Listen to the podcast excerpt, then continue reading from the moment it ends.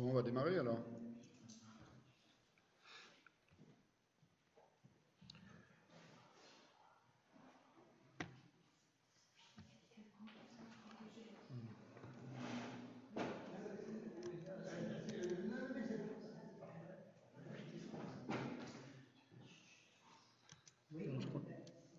Je crois que tout est bon.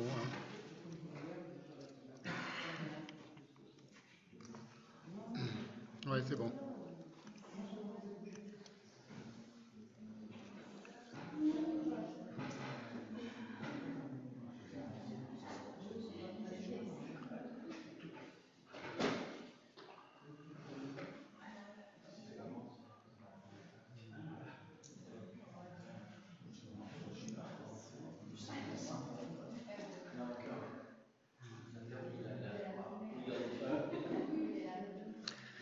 Bon, on démarrer. Donc, euh, nous sommes aujourd'hui dimanche, euh, à chaque fois que je me gourre, je fais des lapsus, 7 juin 2020. Il est 14h et c'est la cinquième séance de ce séminaire qui a lieu aujourd'hui à la galerie Éric Dupont. Donc, je vais remercier mon ami Éric Dupont de son accueil. Et nous sommes parmi les œuvres de euh, mon ami Damien Cabane aussi, qui a son exposition en ce moment, qui, qui, va venir aussi. Et donc voilà, donc je voulais rem- remercier mes amis de, de permettre que le séminaire ait lieu ici aujourd'hui à Paris, avec vous tous, et avec les gens qui nous regardent, qui est sur Internet. Oui, c'est bon, ça marche. Alors, euh, je vais faire un bref euh, récapitulatif. Donc, vous, avez, vous savez, c'est un séminaire, donc j'avance lentement de séance en séance. Il y a une séance tous les 15 jours. J'essaye de maintenir un, une sorte de, propos un peu cohérent, mais en prenant mon temps, en faisant de longues digressions. Euh, la séance précédente, celle d'aujourd'hui et la prochaine dans 15 jours, elles forment une sorte de grande digression. On euh, s'arrête sur quelques pages euh, du Parménide de Heidegger, déjà donc depuis déjà une séance, et qui est consacrée, ces quelques pages qui sont consacrées à la notion de fausseté, de faux, falsus en latin, et le rapport que ça peut avoir dans l'Empire romain avec la domination, l'Empire, l'imperium. C'est des choses sur lesquelles déjà on, on s'est arrêté depuis au moins, euh, au moins une séance. Donc on va continuer aujourd'hui, on va voir un autre aspect, on va faire encore une relecture de toutes ces, de, ces, de ces pages-là, qui sont très importantes. Et pourquoi ces pages-là parti- particulièrement? Parce que euh, ce sont des pages dans lesquelles on voit comment Heidegger, d'une part, pense ces choses qui sont compliquées, le, rapport euh, entre la fausseté et la vérité, évidemment, le rapport entre le latin, la latinité, et, comment ça se passe entre le mot falsus et, et qui est un des grands thèmes euh, euh, chez Heidegger. Donc, ce sont des choses qui sont très profondes chez lui. hein. Donc, si vous avez vu les, séquences, les séances précédentes, vous, savez déjà tout ça. Et ça va nous amener, il se trouve que dans ces pages, je ne vais pas en parler aujourd'hui, mais c'est vers là que je me dirige lentement, depuis deux séances. Dans ces pages, il y a un moment où il fait une interprétation des dix commandements. Et dans cette interprétation qu'il fait des dix commandements, euh, il, il- il utilise la traduction de Luther, on voit qu'il part complètement dans une direction qui est euh, erronée parce qu'il n'a pas accès au texte original de la Bible hébraïque. C'est une des raisons qui fait qu'il est aussi euh, aberrant quand il parle des Juifs. On va le voir aujourd'hui un petit peu.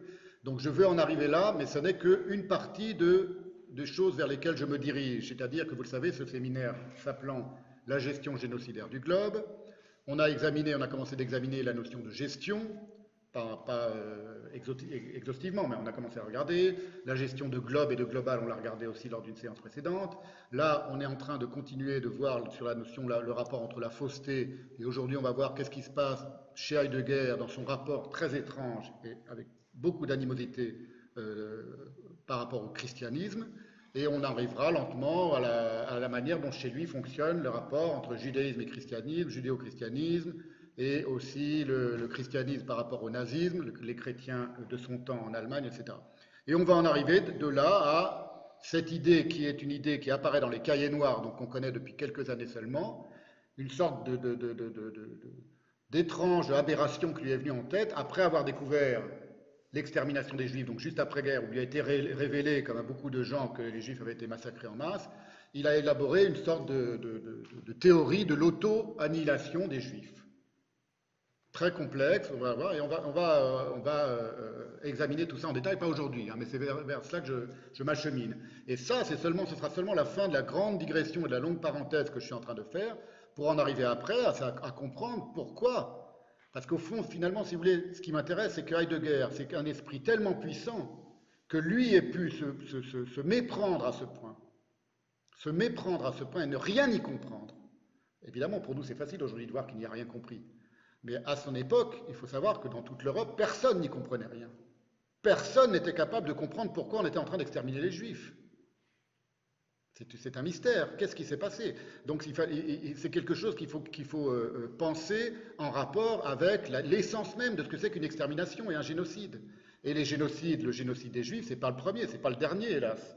Il y a des génocides qui sont en cours aujourd'hui, au moment même où on parle, on le sait, dans le monde. Il y, avait des génocides depuis le 19e siècle. Donc c'est une longue histoire à laquelle, euh, sur laquelle peu de gens, je crois, se sont penchés du point de vue de la pensée. Il faut comprendre pourquoi cette source-là, en Occident, hélas, parce qu'on verra que c'est quelque chose qui est proprement occidental, et, quel est le rapport avec ce qu'est l'Occident. Et dans, dans cette réflexion-là, qui est la mienne, qui sont des questions que je pose, Heidegger est très utile pour penser. Et aussi parce qu'il a fait aussi de graves erreurs. Donc même les erreurs de Heidegger, je le répète à chaque fois, elles sont utiles pour penser grâce à la pensée de Heidegger et pour penser ce que, lui n'a pas pu penser. En rapport aussi avec sa méconnaissance absolument euh, effarante de, l'univers juif, au point qu'on n'a même pas l'impression, je crois qu'il y a une allusion une fois au fait que les prophètes s'exprimaient en hébreu, les prophètes bibliques. Mais sinon, il, fait des, comment dire, des, élucubrations sur tel ou tel passage de la Bible en, partant soit de, Luther, soit du grec. Donc c'est comme si vous voulez commencer à faire un long discours sur le taoïsme en partant d'une traduction euh, en espagnol. Vous voyez Qu'est-ce que vous pouvez dire du taoïsme d'intéressant ou de, Confucius même à partir d'une traduction? Bon, c'est des choses que j'ai déjà dites et donc euh, c'est pour vous dire que c'est vraiment c'est un cheminement. C'est pour ça que ça s'appelle un séminaire. C'est pas une conférence. Aujourd'hui, on a deux heures. On va essayer de tenir dans les deux heures. On, on s'arrêtera là où on en est. Donc euh, si j'ai pas le temps de finir de parler, je, je comptais terminer cette séance aujourd'hui en parlant un peu du rapport de Heidegger avec Kafka qu'il n'avait pas beaucoup lu, mais pour en parler à la fin sur la littérature, si j'ai pas le temps, ce sera la, prochaine fois que je continuerai. Voilà.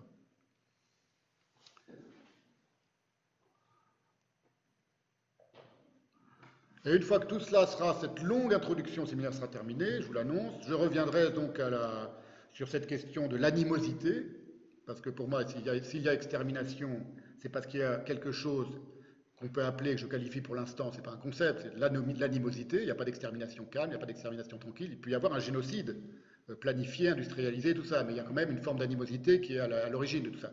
D'où elle vient cette animosité? Et animosité contre quoi? Pas contre qui tellement, mais contre quoi? Moi, je pense que c'est contre l'innocence, avec un I majuscule. Et cette innocence, je vous l'ai dit la dernière fois, je redis aussi pour Paul si vous n'avez pas vu, je pense qu'en en, en, examinant ce qui est en train d'arriver aux animaux, et ce qui arrive depuis de, de nombreux siècles déjà aux animaux, sur la forme vraiment du génocide, dans certains cas, ça va nous donner une. Euh, je sais que Daniel Moïse, qui a beaucoup travaillé sur ces, questions-là, un peu, on en a discuté par email, elle est assez d'accord avec moi. Ça va peut-être nous donner un indice sur le, ce qui, comment se fomente une animosité contre l'innocence pure. Les animaux, c'est l'innocence pure. Et ils sont, ils sont odieusement traités, non seulement aujourd'hui, mais depuis des siècles déjà, à, différents égards. Et ça a été pensé dans la pensée juive, ça. La maltraitance de, de l'animal. Pas seulement par la pensée juive, mais la pensée juive en parle. Donc, euh, elle parle même, on en reviendra le jour où je ferai un, il y a un midrash, un commentaire juif euh, très intéressant sur l'arche de Noé, où il y a l'évocation qu'une espèce animale puisse être exterminée, puisse disparaître.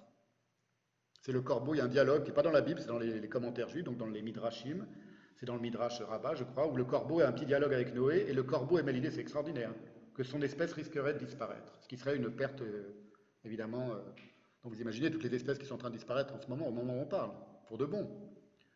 Ça, dit quelque chose du génocide, je pense. C'est pas c'est pas que c'est aussi grave de tuer un animal qu'un être humain, c'est que ça dit quelque chose.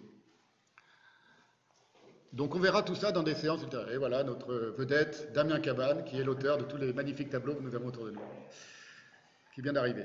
Voilà, donc aujourd'hui on revient sur ces pages du... J'espère que c'est clair, hein, c'est pour ceux qui connaissaient pas, qui n'ont pas vu les séances euh, précédentes. Aujourd'hui on revient un petit peu sur ces pages de Heidegger, très intéressantes, consacrées à la notion de fausseté.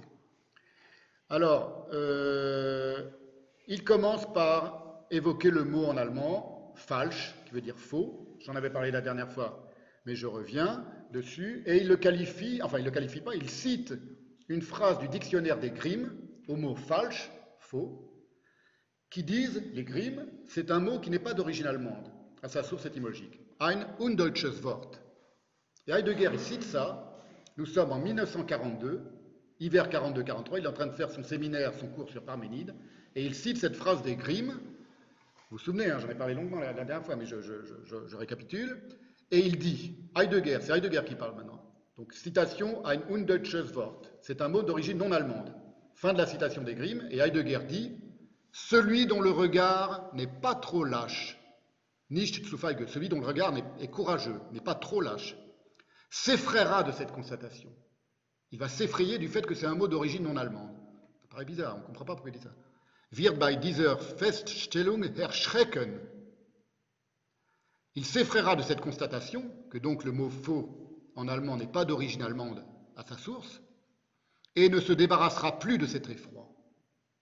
C'est effrayant et c'est un effroi qui va nous habiter si on constate et si on a le courage de constater et de regarder en face que c'est un mot qui n'est pas d'origine allemande, le mot faux. Alors on se demande qu'est-ce qu'il veut dire? Voilà. J'ai une petite idée. Ça fait 30 ans que je réfléchis à ce truc-là quand même. Que veut dire ici Heidegger? Alors, la dernière fois, on avait vu l'interprétation la plus, la plus stupide, c'est-à-dire celle à laquelle, sur laquelle se rueraient les gens qui détestent Heidegger et qui pensent que tout ce que dit Heidegger est marqué du saut du nazisme le plus, le plus virulent. On en a parlé la dernière fois, évidemment, ce n'est pas cette interprétation-là. Je pense que on a vu ça longuement la dernière fois. Son idée, c'est que ce qu'on appelait en français le génie de la langue, ce que les Allemands appellent le Sprachgeist, j'ai dit tout ça, j'ai examiné tout ça en détail la dernière fois, c'est dire l'esprit de la langue, métaphysico-philosophique dans le cas de la langue allemande, c'est Heidegger, tout ça je cite Heidegger, hein, la dernière fois j'en ai parlé longuement, donc il considère qu'il y a une sorte de génie de la langue allemande qui serait métaphysico-philosophique à la source et qui euh, aurait été selon lui parfaitement conservé dans la langue allemande dans sa pureté originelle, comme le sanskrit et comme le grec. C'est pour ça qu'il voyait un rapport essentiel entre ces trois langues-là, le sanskrit, le grec et l'allemand, et que cette euh, euh, euh, pureté originelle de la langue, lui, il avait pris la, métaphore d'un produit chimique bien conservé. Il avait dit la langue allemande bien conservée, lorsqu'il parle de, la langue allemande et du sanskrit et du grec, qui ont été bien conservés comme, dans un bocal hermétique, dans leur pureté métaphysico-philosophique, eh bien, tout à coup, il s'aperçoit, et c'est pour ça qu'il dit ça fait peur, que cette pureté métaphysico-philosophique, elle aurait été frelatée par la non-germanité initiale du mot faux. C'est pas la fausseté qui a, tout, tout, empoisonné, parce qu'il dira après, je l'avais signalé la dernière fois, que le mot vrai, Wahrheit, la vérité, lui aussi, il n'est pas d'origine allemande, à sa source, l'étymologie. Donc c'est pas une question que c'est le faux qui. Ça, c'était l'interprétation des nazis. Hein, vous vous souvenez, la dernière fois, c'était une formule nazie euh, célèbre. Il disait la, langue allemande, c'est la langue pure, les juifs, ils nous empoisonnent. Lorsqu'un juif parle allemand, il ment. Phrase de Goebbels, je ne sais plus qui, célèbre. Donc, ça, c'était l'idée notre langue, elle est pure. L'idée qu'une langue reste pure, c'est une idée, euh, en effet, qui pourrait être, euh, que, les nazis avaient en tête. Mais ce n'est pas ça qu'a en tête Heidegger. C'est l'idée de la fausseté qui va imprégner une langue qui au départ était à sa source euh, euh, originelle, métaphysico-philosophique, était restée bien conservée.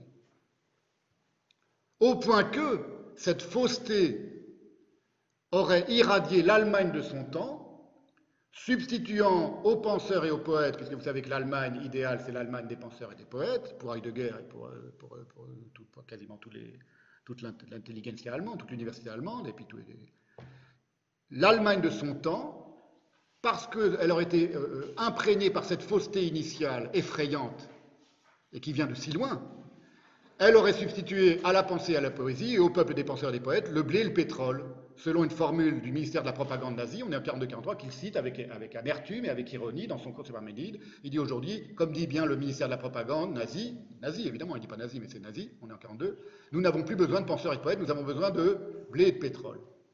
Et Heidegger cite ça, et pour lui, évidemment, c'est une, décadence, une déchéance absolue. Est-ce que c'est pas ça qu'il aurait en tête lorsqu'il dit c'est effrayant? Ce qui est en train d'arriver, ce qui est arrivé au mot falsch, c'est arrivé finalement à, toute l'Allemagne, et pas seulement à toute l'Allemagne. Pour moi, en tout cas, c'est comme ça qu'on peut le mieux comprendre ces pages, sur lesquelles je me penche déjà depuis un certain temps, qui sont consacrées à l'impérium romain et on va le voir en détail aujourd'hui, à l'impérium chrétien, parce qu'il en a beaucoup aussi après, l'impérium chrétien. Puisque vous savez, on ne répète pas, que l'Empire romain s'est converti au, catholicisme sous Constantin au IVe siècle comme un seul homme. Et donc dans cette conversion, j'y reviendrai aussi lors d'une séance, j'ai prévu des séances très précises sur la question du catholicisme et du christianisme, et de ce moment où l'Empire romain bascule dans le, catholicisme, puisque l'Empire euh, Constantin le, Ier le Grand se, convertit au catholicisme, en réalité, selon moi, c'est évident quand on, quand on, quand on regarde, euh, quand on lit Heidegger, selon moi, c'est plutôt le catholicisme qui s'est converti à l'impérialisme, et non pas l'empire chrétien, l'empire romain qui se convertit au catholicisme. Dans les livres d'histoire, on dit c'est la date de la conversion de l'empire romain au catholicisme. En réalité, c'est la date de la conversion du catholicisme pré-impérial à l'impérialité et à l'impérium. C'est pas ça qu'on va voir, enfin si, on va le voir aussi un peu aujourd'hui, mais... Alors, j'espère que c'est assez clair, hein, parce que c'est des choses qu'on poursuit depuis déjà quelques temps. Lorsque je dis l'Allemagne de son temps, on est en 1942-43, l'Allemagne de son temps Heidegger. Il ne s'agit pas de l'Allemagne historique. Ce n'est pas l'Allemagne des années 30 et 40, c'est pas ça que j'appelle l'Allemagne de son temps, dont les naïfs les gobe-mouches s'imaginent qu'elle aurait sombré en 1945 avec Hitler dans son bunker, que toute l'Allemagne a sombré, puis hop, après, d'un coup, merveilleuse démocratie qui apparaît, puis on n'en parle plus. Non, évidemment. L'Allemagne de son temps, l'Allemagne de son temps, 1942-1943, lorsqu'il dit cette phrase sur le mot qui fait l'origine non allemande du mot, du falsch, ce n'est déjà plus son Allemagne à lui. L'Allemagne qu'il fantasmait encore, au printemps 1932. On sait tout ça grâce au carnet noir. On voit exactement comment ça se passe dans sa tête grâce au, fameux carnet noir, qui sont son journal intime, qui n'était pas destiné à être révélé ni à être publié. Mais on voit ce qui se passe dans sa tête. En 1932, donc juste avant qu'il accepte le rectorat, il avait des phrases encore d'une grande candeur, d'une certaine manière. Il dit par exemple à un moment, 1932, une grande foi traverse le jeune pays. C'est au moment où le parti nazi est en train de, en train de, triompher, puisqu'Hitler va être élu en 1933. Et au tout début du rectorat, en 1933, Hitler, euh, Hitler, oui, Hitler est élu, et Heidegger, on, a voit une, notation où il s'enthousiasme pour Hitler, chez qui il hallucine littéralement une complicité historiale avec sa propre pensée à lui, Heidegger. C'est un, peu consternant, mais enfin c'est là. Voilà ce qu'il écrit, on est en 1933, au tout début de 1933. Il va très vite déchanter, il va très vite euh, basculer dans autre chose. La phrase sur le, de 1942 que je vous lis, c'est quelques années après, là, c'est plus le même homme. Et sa pensée, elle, est déjà en train de se, repositionner par rapport à tout ça. Mais là, on est encore en 1933, début 1933, et voilà ce qu'il écrit. Le grand enseignement qui a de quoi réjouir, deux points, réjouir pleinement, deux points. Il y a un grand enseignement qui a de quoi réjouir. Hitler vient d'être euh, hissé au pouvoir. Le Führer a éveillé une nouvelle réalité, virgule, laquelle donne à notre pensée, il veut dire à ma pensée, à moi de guerre, la droite voie et le pouvoir d'impact. La droite voie, il dit die Rechtebahn, la droite voie. On est loin des, des des, chemins qui ne mènent nulle part, sur lesquels il va merveilleusement euh, méditer bien plus tard. Il croit que Hitler au pouvoir va, lui permettre à, à sa pensée d'avoir de l'impact. La pensée, c'est quand même le type qui a écrit Être étant. Donc il dit, mais c'est une, candeur que seul un philosophe peut avoir, c'est invraisemblable de croire que, tout a... C'est Platon à Syracuse, c'est vraiment ça, c'est c'est typique des philosophes. C'est-à-dire, il, croit à un moment que quelque chose arrive dans la réalité historique. Les écrivains ne sont pas si naïfs, on va le voir. Les grands écrivains ne sont pas si naïfs vis-à-vis des gens de pouvoir. C'est très bizarre. Enfin, il écrit cette phrase étrange. Le Führer a éveillé une nouvelle réalité, laquelle donne à notre pensée la droite voie et le pouvoir d'impact. Ce à quoi il ajoute aussitôt, aussitôt après, il exulte. Là, il est dans une période où il exulte. Il pense vraiment que les choses vont arriver pour sa pensée. L'existence littéraire est terminée. Il n'y a rien entre les deux mots. Le Führer, il va donner à ma pensée la droite voie le pouvoir d'impact. L'existence littéraire terminée. Die literarische Existenz ist zu Ende, est à, sa fin. Terminé pour les écrivains. C'est comme ça que l'existence. on va voir ce que ça signifie dans sa tête l'existence littéraire. C'est pour ça que la séance d'aujourd'hui s'appelle Heidegger et la littérature. C'est quand même bizarre. C'est quand même bizarre. L'existence littéraire est terminée. Alors, on va revenir un petit peu en arrière, au moment où, selon moi, entre 32 et 42, c'est plus le même homme, c'est plus la même pensée, c'est le même homme, mais c'est plus la même pensée. C'est très rapide, il hein, faut savoir. Hein. Là, on est en train de parler, c'est facile en 2020 de dire Heidegger, là, il s'est trompé telle année, telle année, il a vu un juge. C'est quasiment le seul esprit européen, sans doute, le seul esprit européen. Il y en a eu d'autres qui ont commencé à comprendre un petit peu entre avant-guerre, après-guerre, Paul Claudel, on en, connaît, on connaît tout ça, toute l'histoire de, de, comment l'intelligentsia a, basculé entre avant-guerre, après-guerre, etc. Il y en a qui, il y a eu Claudel qui était pro-Pétain au, début de, au début de la guerre et pro-De Gaulle qui faisait des odes à De Gaulle euh, à la fin de la guerre. Il y avait Bernanos, évidemment, des gens qui ont basculé, comme ça, il y en a beaucoup. Lui, il est seul, dans l'Allemagne nazie où il ne peut pas s'exprimer publiquement. Il a fait une grosse bourde, plus qu'une grosse bourde, quelque chose qui est, qui est, une honte, il le dira lui-même pour sa propre pensée, et il bascule très vite. En 1933, il accepte le rectorat, contre son gré, il n'a pas envie de l'accepter, on le sait par les cahiers noirs, parce qu'il indique dans les cahiers noirs, il dit tout, tout mon être me pousse à refuser, mais il l'accepte. Et en 1934, il démissionne. C'est le seul et unique recteur d'Allemagne pendant la période du nazi qui ait jamais démissionné. Parce qu'on on, risquait quand même pas seulement son poste, on risquait sa tête à l'époque, ça, ça rigolait pas. Donc tout ça, il faut le savoir, il faut tout, concevoir ensemble. Son antisémitisme, la manière il est hypnotisé par, une forme de rhétorique nazie, on le voit là avec le Führer, et des choses qu'il a faites et que lui seul a faites, en Allemagne, et sinon, en Europe, du moins en Allemagne, avec une forme quand même de grand courage. Parce que ce n'est pas n'importe qui. Et quand ce n'est pas n'importe qui, quand il se trompe, il ne se trompe pas comme n'importe qui non plus. Et quand il pense, il ne pense pas comme n'importe qui. Tout ça, il ne faut pas l'oublier. Et nous, on n'est pas là, et moi je ne suis pas là pour le juger en surplomb. Hein. J'ai assez parlé du surplomb par rapport à, l'Imperium pour dire qu'on n'est pas là pour juger un type en disant oui, euh, Heidegger, il s'est trompé, nous on ne serait pas trompés. Ils sont tous trompés. Moi, si toute ma famille a été exterminée en Pologne, c'est parce que toute l'Europe s'est trompée et que toute l'Europe a désiré que cette extermination ait lieu. Et les Américains aussi, on a des textes aujourd'hui, on a des conversations, c'est tout. On sait que les Américains pouvaient bombarder Auschwitz depuis longtemps, ils le savaient, ils savaient, ils ont compris ce qui était en train de se passer, ils savaient ce qui était en train de se passer. Personne n'a rien fait. Personne n'a rien fait. Donc, vous voyez, il faut penser tout ça. On ne parle pas de n'importe quoi. On parle d'une certaine période de l'histoire du monde, qui est une période qui continue aujourd'hui, dont le cours empoisonné euh, se déferle à, plein jet aujourd'hui dans le monde. C'est la même période, hein. c'est le, même, euh, monde, c'est les mêmes humains. C'est ce que je pense, moi. En tout cas, lui, on voit qu'il est complètement halluciné, et à un moment arrive quelque chose, une phrase de Nietzsche, qui le désensorcelle littéralement, qui lui fait peur, à nouveau la peur, et qui une phrase de Nietzsche très dure contre les Allemands. Évidemment, Nietzsche, il n'aurait pas, pas dit le Führer, euh, ça va être une nouvelle réalité. Lui, il arrivait de Nietzsche, il disait, moi, je, vais couper l'histoire en deux, et puis je, coupe, l'histoire du monde en deux, je suis de la dynamite, et puis il envoie une lettre à, l'empereur d'Autriche-Hongrie, il lui dit, je viens, tu vas venir me baiser les trucs, les, les dernières lettres de la folie Nietzsche qui sont fabuleuses.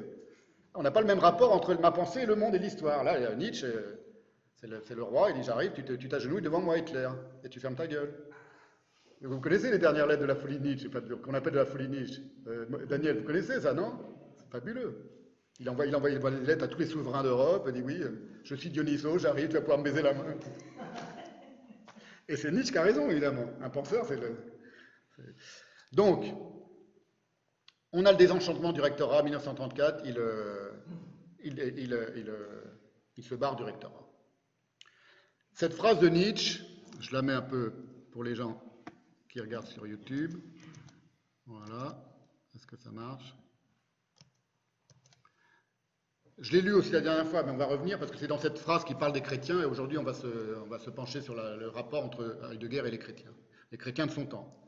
Là, là, il voit tout à coup une toute autre Allemagne. C'est parce, qu'il lit une phrase de Nietzsche qui va une toute autre. Vous voyez comment un penseur ne fonctionne pas comme n'importe qui. On peut dire que pendant toute la période nazie, il n'a même pas vu qu'on persécutait les juifs. Il n'a rien vu, on le sait aujourd'hui, il n'a rien vu, il ne dit pas un mot parce qu'il ne le voit pas, il est, dans son truc à lui, il ne le voit pas, ce qui n'est pas bien, c'est coupable de ne pas voir quand, on persécute des gens devant, devant vos yeux. Mais c'est pas comme ça qu'il fonctionne. C'est-à-dire, il, disait, il a des. Enfin bon, on le sait, il regardait, il lisait pas les journaux, il s'intéressait pas à l'actualité. Il lit une phrase de Nietzsche et tout à coup, ses yeux s'ouvrent et là, il commence à être terrorisé. Il le dit.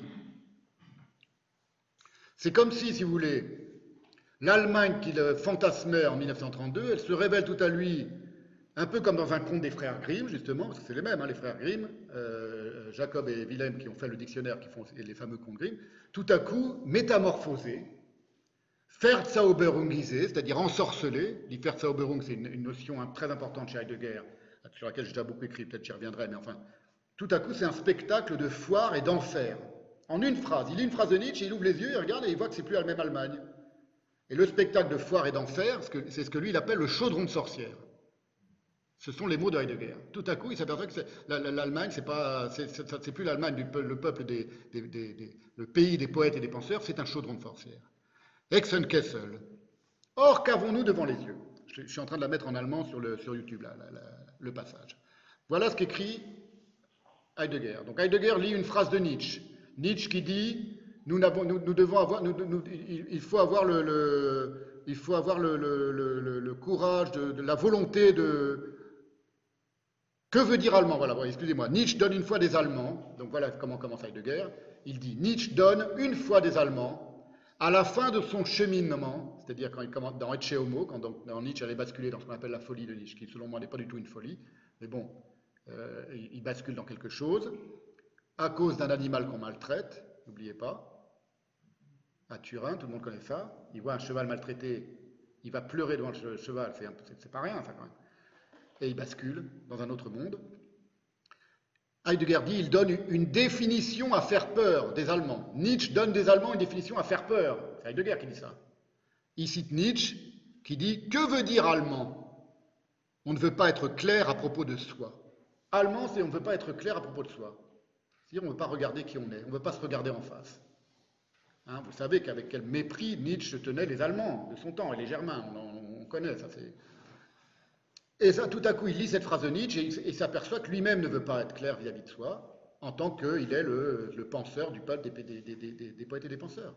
Ça lui parle à lui, intimement, à, Heidegger. Et il lève les yeux et il dit Or, il continue, il, développe un petit peu la phrase de Nietzsche et puis il continue Or, qu'avons-nous devant les yeux? Là, on est en 1935, hein, on est après le rectorat. Vous voyez, je fais des bons euh, comme ça en avant, en arrière. Là, on n'est pas encore en 42, mais on est en 1935. Or, qu'avons-nous devant les yeux? Un chaudron de sorcières, Hexenkessel, en pleine ébullition. Si tant n'en est encore qu'à bouillir. Vous comprenez? Il vient, de, citer la phrase de Nietzsche et, il dit maintenant Or, qu'avons-nous devant les yeux? C'est vrai, nous les Allemands, qui sommes-nous? Un chaudron de sorcières qui n'en est qu'à bouillir. Christianisme, c'est la liste qu'effectue Heidegger. Tout ça, je cite Heidegger. Christianisme positif, chrétiens allemands, on va voir ce que ça signifie. Front de l'Église confessante, vision du monde politisé. Et puis continue, ça c'était sur les chrétiens. Paganisme revivifié, désorientation, idolâtrie de la technique, culte sacrilège de la race, adulation de Wagner, etc., etc. Donc il met dans un même chaudron tout ça et il dit c'est un chaudron de sorcière. C'est ça l'Allemagne que j'ai devant les yeux. Vous voyez comme il mélange l'adulation, le, culte sacré de la race et les nazis, évidemment.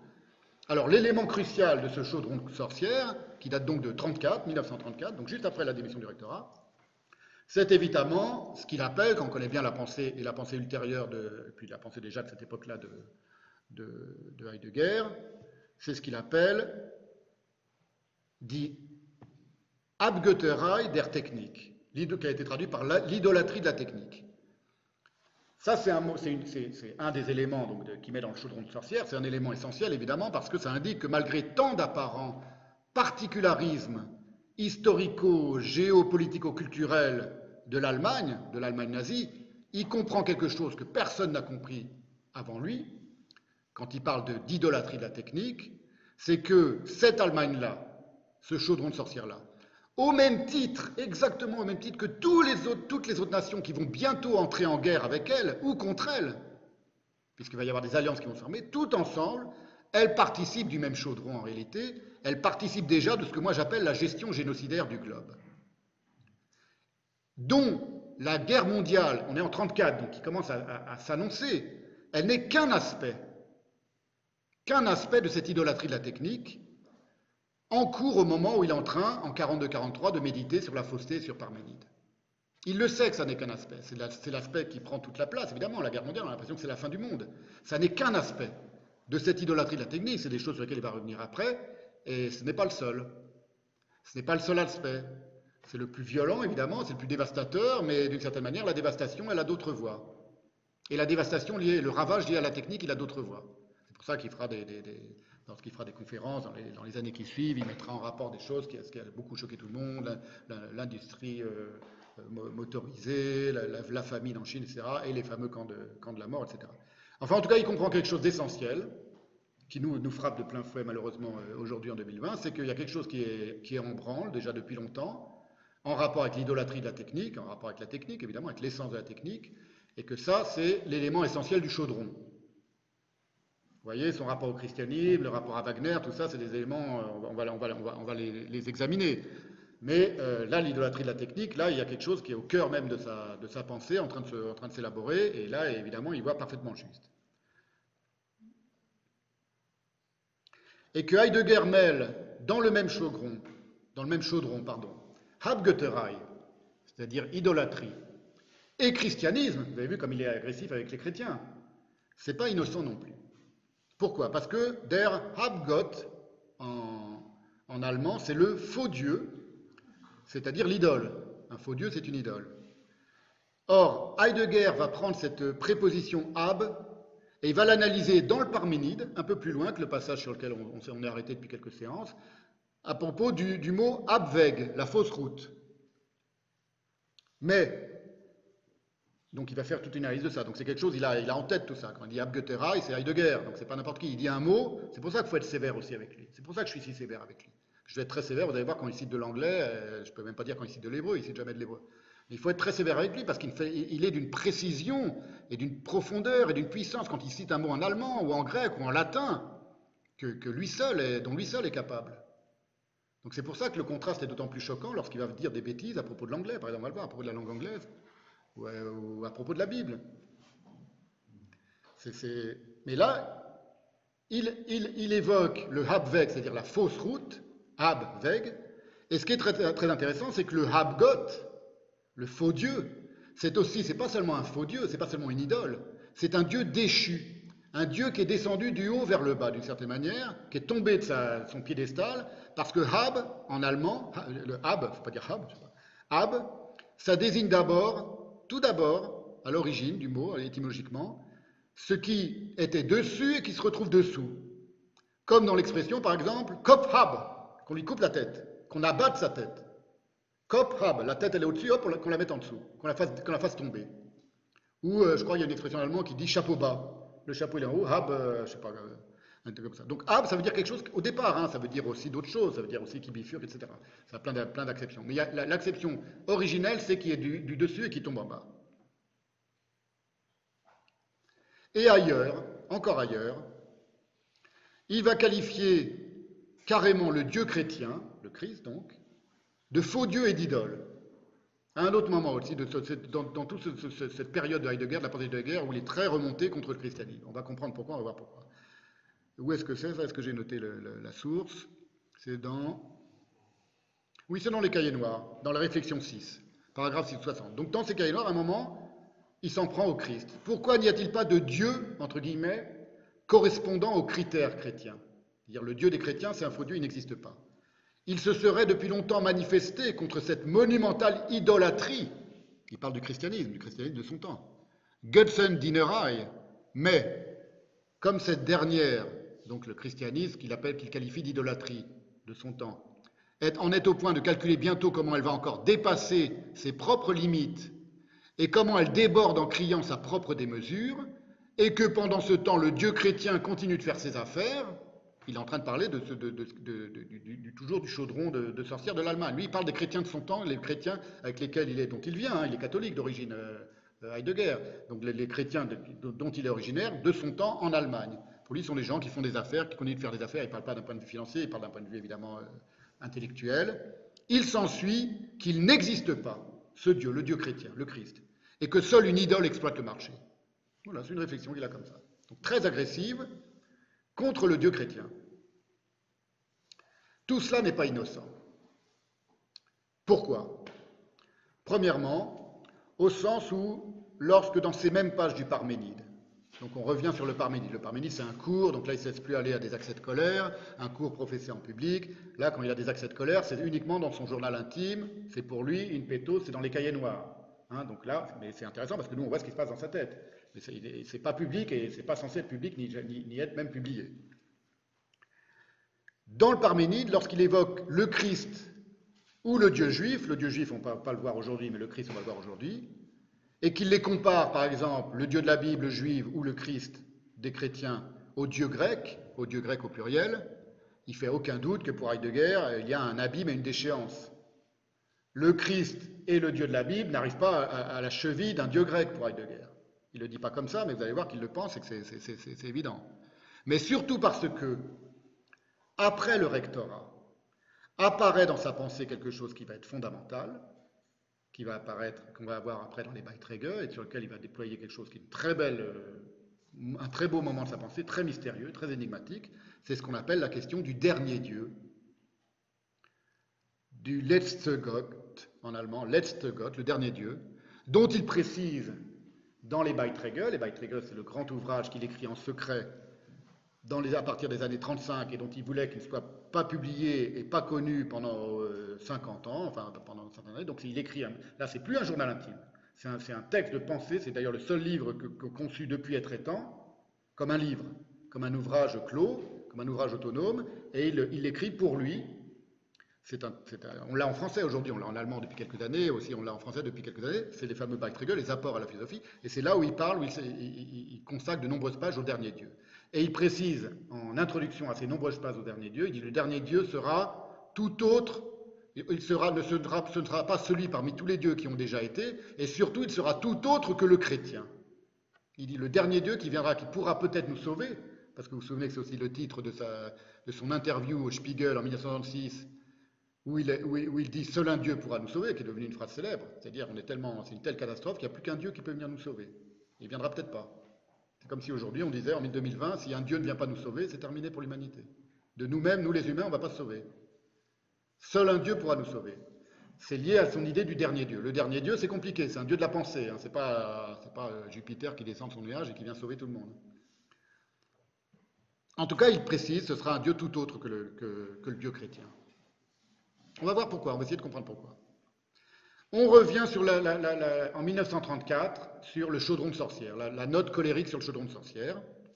Elle est au paragraphe 176 du cahier noir Réflexion 4, tout ça on peut le trouver en français. Et on peut euh, euh, manquer de constater que dans cette note sur le chaudron de sorcière, il est quand même, il insiste beaucoup contre les chrétiens. Les chrétiens de son temps, de l'Allemagne de son temps. C'est les chrétiens allemands. Hein, euh, bon, il a toute une réflexion sur le christianisme et les origines chrétiennes, mais là, il parle quand même beaucoup des chrétiens allemands.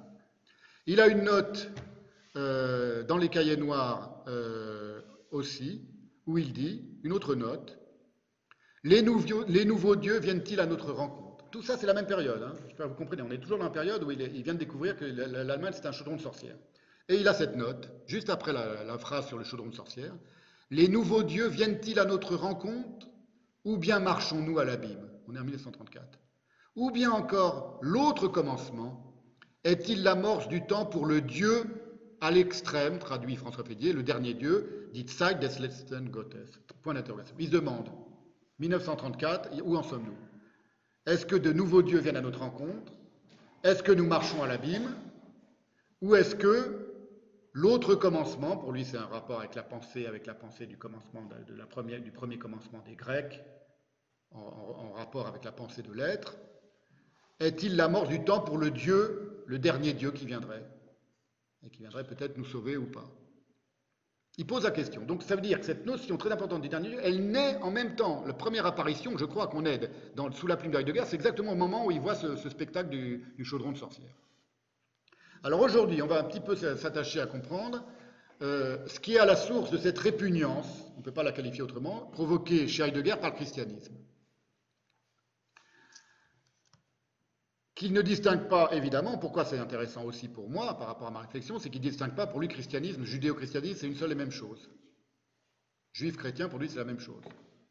On va le voir. Cette expression judéo-christianisme, parfois il dit judéo-hellénisme, judéo-christianisme, ou euh, euh, christiano-biblique, enfin, pour lui tout ça fait partie d'une seule et même euh, réalité. C'est une expression en réalité judéo-christianisme tout à fait inepte et falsificatrice. Quand on dit judéo-christianisme, en, réalité, on a en tête christiano-christianisme. Pourquoi? Parce que du point de vue du. C'est un peu comme quand on dit les Indiens d'Amérique. C'est un cow-boy qui parle quand il dit les Indiens d'Amérique. Pour les Indiens, pour les, pour les Juifs, pour le judaïsme, conçu depuis son propre cœur, il n'y a pas de christianisme. Le christianisme, il vient après. Le judaïsme, il s'intéresse à, la Torah, à la parole de Dieu et à ce que ses rabbins euh, pensent. Il n'y a ni christianisme ni islam pour les juifs.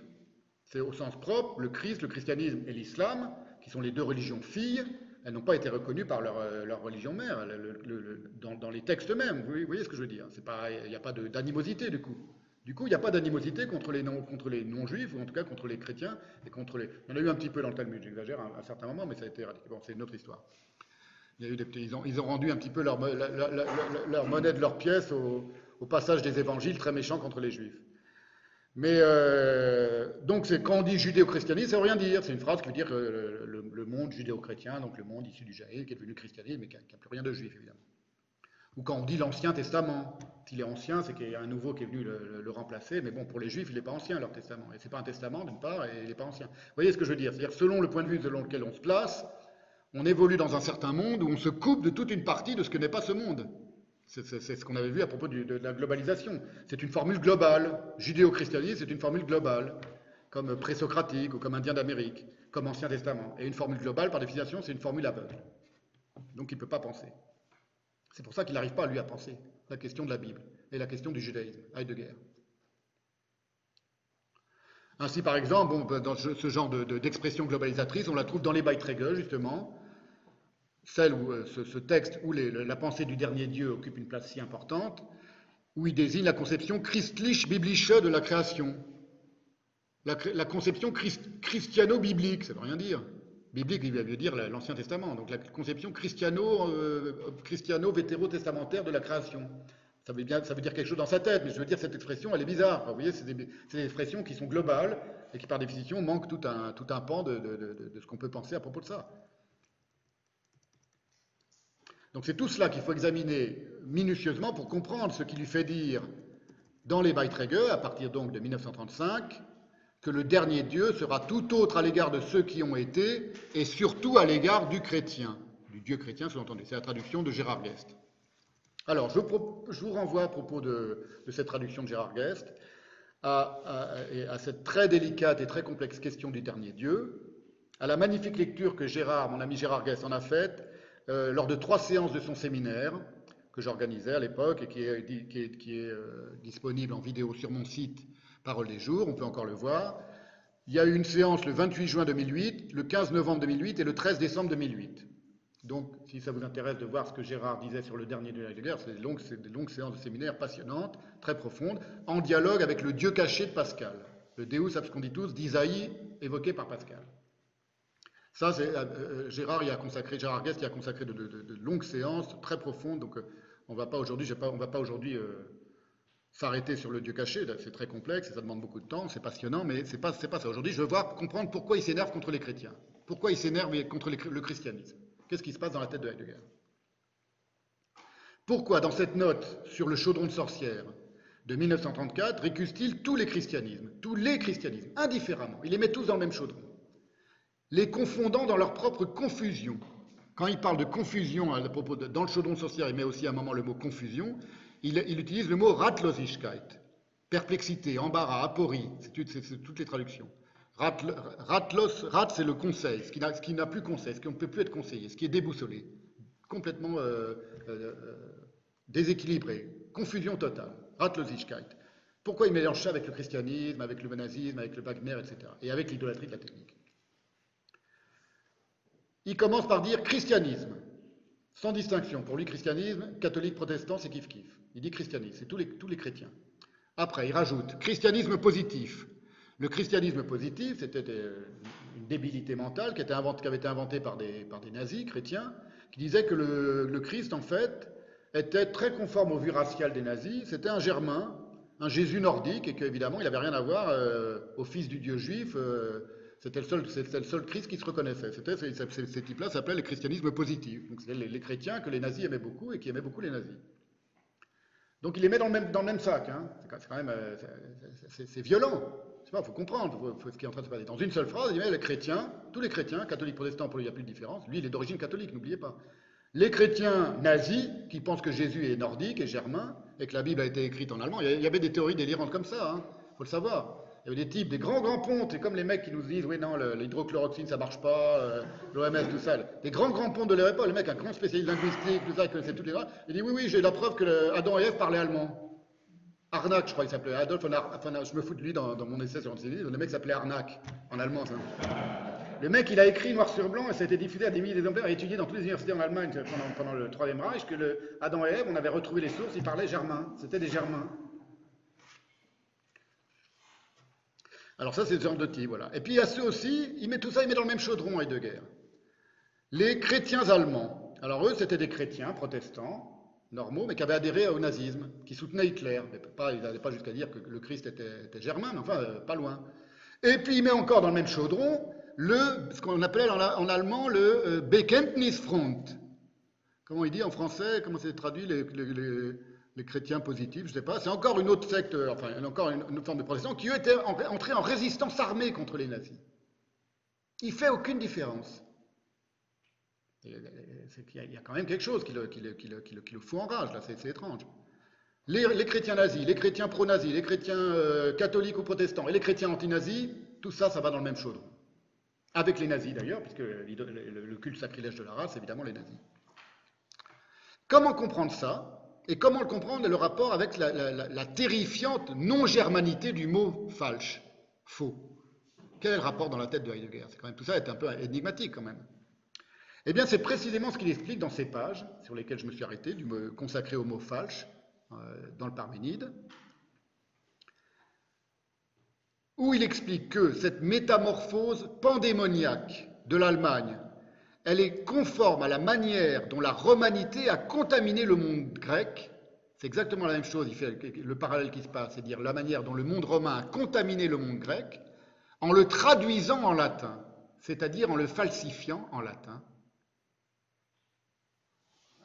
en défigurant par exemple Aletheia en veritas, l'Aletheia qui a été traduit pendant des siècles par vérité, Heidegger a consacré de longues pages pour montrer que c'était une traduction qui était une falsification, et que derrière cette falsification, ce n'est pas juste une mauvaise traduction, c'est tout un monde qui écrabouille un autre monde.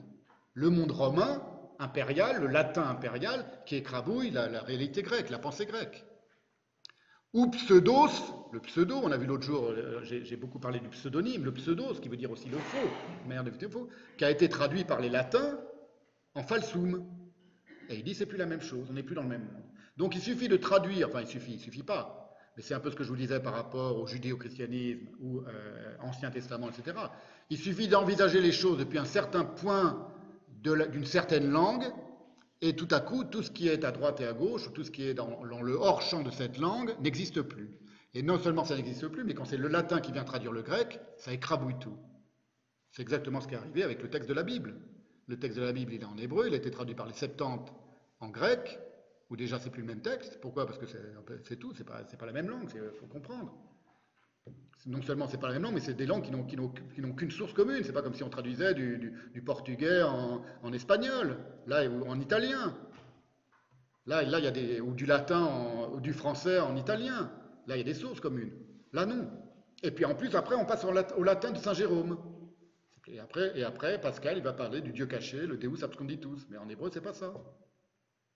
Mais ça, Heidegger ne le sait pas, que c'est pas ça dans la Bible. Mais par contre, pour l'Empire romain, il le sait que quand ils ont traduit le monde grec, ils l'ont euh, ils colonisé, quoi.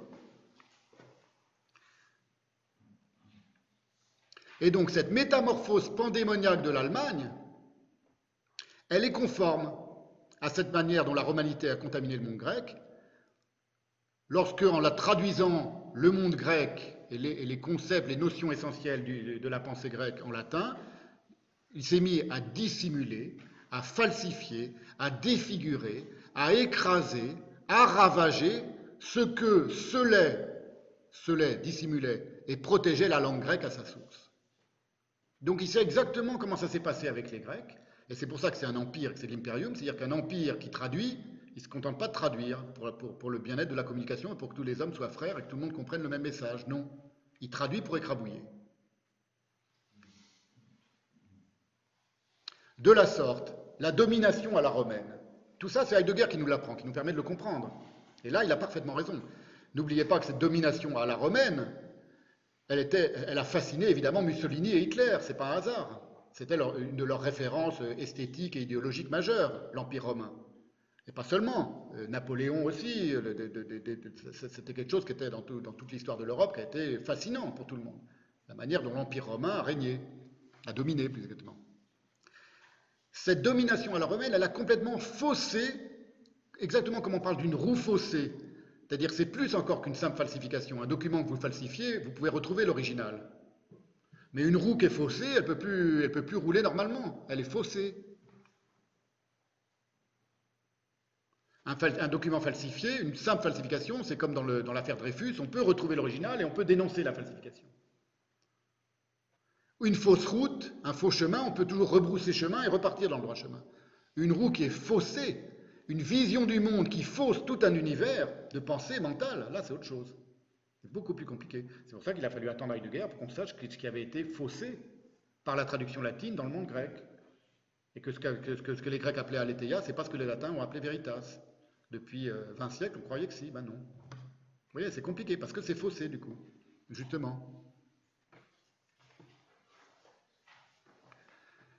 Ce domaine d'essence de la pensée grecque, il a été tellement à son aurore, il a été tellement faussé, profondément faussé par la, par la romanité, par la domination impériale et par la traduction en latin, que tout ce qui paraît grec et porte le faux nom de philosophique n'est que du romain masqué dira Heidegger ou pensera Heidegger. Et par l'intermédiaire de la transmission du latin impérial au latin ecclésial, ça c'est ce que Heidegger nous dit, et là c'est très difficile de lui donner tort, l'ecclésia catholique a hérité par le latin de la vision du monde de la Rome impériale, tout ce qui paraît grec, y compris le grec du Nouveau Testament, n'est que du dogmatique masqué dogmatique à l'impérial. C'est-à-dire quelque chose qui relève de l'ordre, du commandement. Imperium, c'est dire le commandement. Ça, c'est quelque chose qu'il comprend et qu'il est le seul à comprendre. ça ne suffit pas à expliquer sa, très grande animosité à l'égard des chrétiens. Mais en tout cas, son analyse de, ce qui se passe à l'origine du christianisme et la manière dont la domination romaine elle se transpose dans la domination ecclésiale, avec, après toute l'histoire de la papauté, pour lui c'est clair et net. Ce qu'il comprend alors, et ce qu'il est le seul à comprendre, c'est que l'influence du décorum romain chez les fascistes italiens et nazis, et d'ailleurs déjà, chez les, je vous l'ai dit, chez, Napoléon ou chez les révolutionnaires français, les révolutionnaires euh, français avaient aussi toute une fascination pour le décorum euh, romain. Ça n'est que la partie visible d'un bien plus considérable iceberg qui engage des traits essentiels de tout l'Occident, pas seulement du nazisme, de tout l'Occident depuis l'Antiquité. Ça, c'est ce que euh, démontre de manière euh, merveilleuse Heidegger. Il écrit dans le Parménide, dont on est en train de parler, voilà comment il le dit lui à sa manière, la situation de l'histoire du monde, que l'on appelle, suivant la chronologie historique, l'époque moderne, est également fondée sur l'événement de la romanisation du grec. Toute la situation des temps modernes, elle est fondée sur la romanisation du grec. Il s'agit, dit-il encore dans ces pages du Parménide, d'un processus à travers lequel les Romains se sont réappropriés le poétiser, le penser, le dire et le faire œuvre des Grecs. Et que cela montre quoi, continue Heidegger, que le falsum, ce qui fait tomber, parce que vous vous souvenez, dans une séance précédente, j'avais expliqué, enfin, on avait lu ces, passages de Heidegger, on disait que le mot falsum, falsus, faux, c'est lié aussi à to fall en anglais, euh, tomber en latin et en allemand, et que c'est ce qui fait que quand on domine, on fait tomber l'autre, on lui fait un crochet et on fait le tomber, on le domine, on le vainc, c'est ça la domination, il tombe en bas. Tout ça est lié aussi au, mot falsum, hein. ça, j'en avais longuement parlé la dernière fois. Le falsum, là il continue, ce qui fait tomber a transformé le pseudos, puisque falsum est censé être la traduction latine du mot pseudos. Mais dans pseudos, on ne fait pas tomber, puisqu'il disait, par exemple, un pseudonyme peut être un bon pseudonyme, vous vous souvenez la dernière fois, comme les pseudonymes de Kierkegaard. Un pseudonyme peut être un pseudonyme qui cache quelque chose parce que vous ne voulez pas que ce soit à l'air libre, mais ce que le fait que vous le cachiez par votre pseudonyme indique quelque chose de ce, que vous, de ce que vous dissimulez, de ce que vous êtes dans votre essence. Par contre, il n'y a pas de bon falsus. Le falsus, c'est de la domination et c'est fait pour faire tomber. Le falsum, ce qui fait tomber, a transformé le pseudo, ce qui dissimule, à l'aune de son propre sens, le, propre sens du falsus, l'a absorbé et s'est ainsi substitué à lui. Une telle assimilation est toujours la plus dangereuse, mais aussi la plus durable forme de domination. Je souligne, c'est Heidegger qui parle. Quand on traduit un mot dans une langue, comme ça a été fait, c'est pas n'importe quelle langue, dans n'importe quelle langue, c'est dans ce cas-là. Comme le pseudo, qui est devenu falsus, il dit, c'est la plus durable forme de domination. Parce que c'est l'Occident des temps modernes qui naît d'une certaine manière et que ça ne va pas s'arrêter. Cette domination, donc, entre guillemets, dont parle Heidegger, elle ne se réduit pas à l'ascendant militaire, ni même à la prédominance géopolitique. Il parle aussi de ça, évidemment, mais ce n'est pas, que cela. Elle concerne la notion même de vérité en Occident. C'est pas rien, L'Occident, dit-il, ne connaît plus le pseudos que sous la forme du falsum.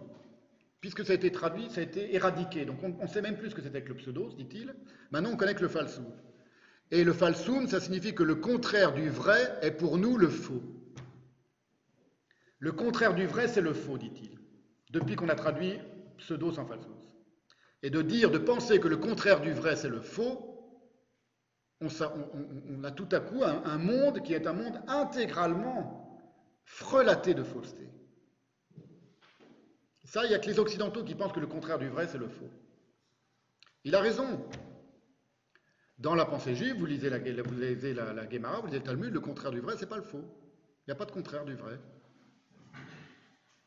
Ça, c'est une pensée dogmatique qui pense comme ça. La pensée ecclésiale, elle est dogmatique. L'islam, d'une certaine manière, c'est une pensée dogmatique. Il y en a plein des pensées. La, pensée scientifique, c'est une pensée, une pensée dogmatique. Mais toutes les pensées ne sont pas dogmatiques. Pour un, pour pour un Cheyenne, pour un Dogon, le vrai n'est pas le contraire du faux et le faux n'est pas le contraire du vrai. Ça ne veut même rien dire.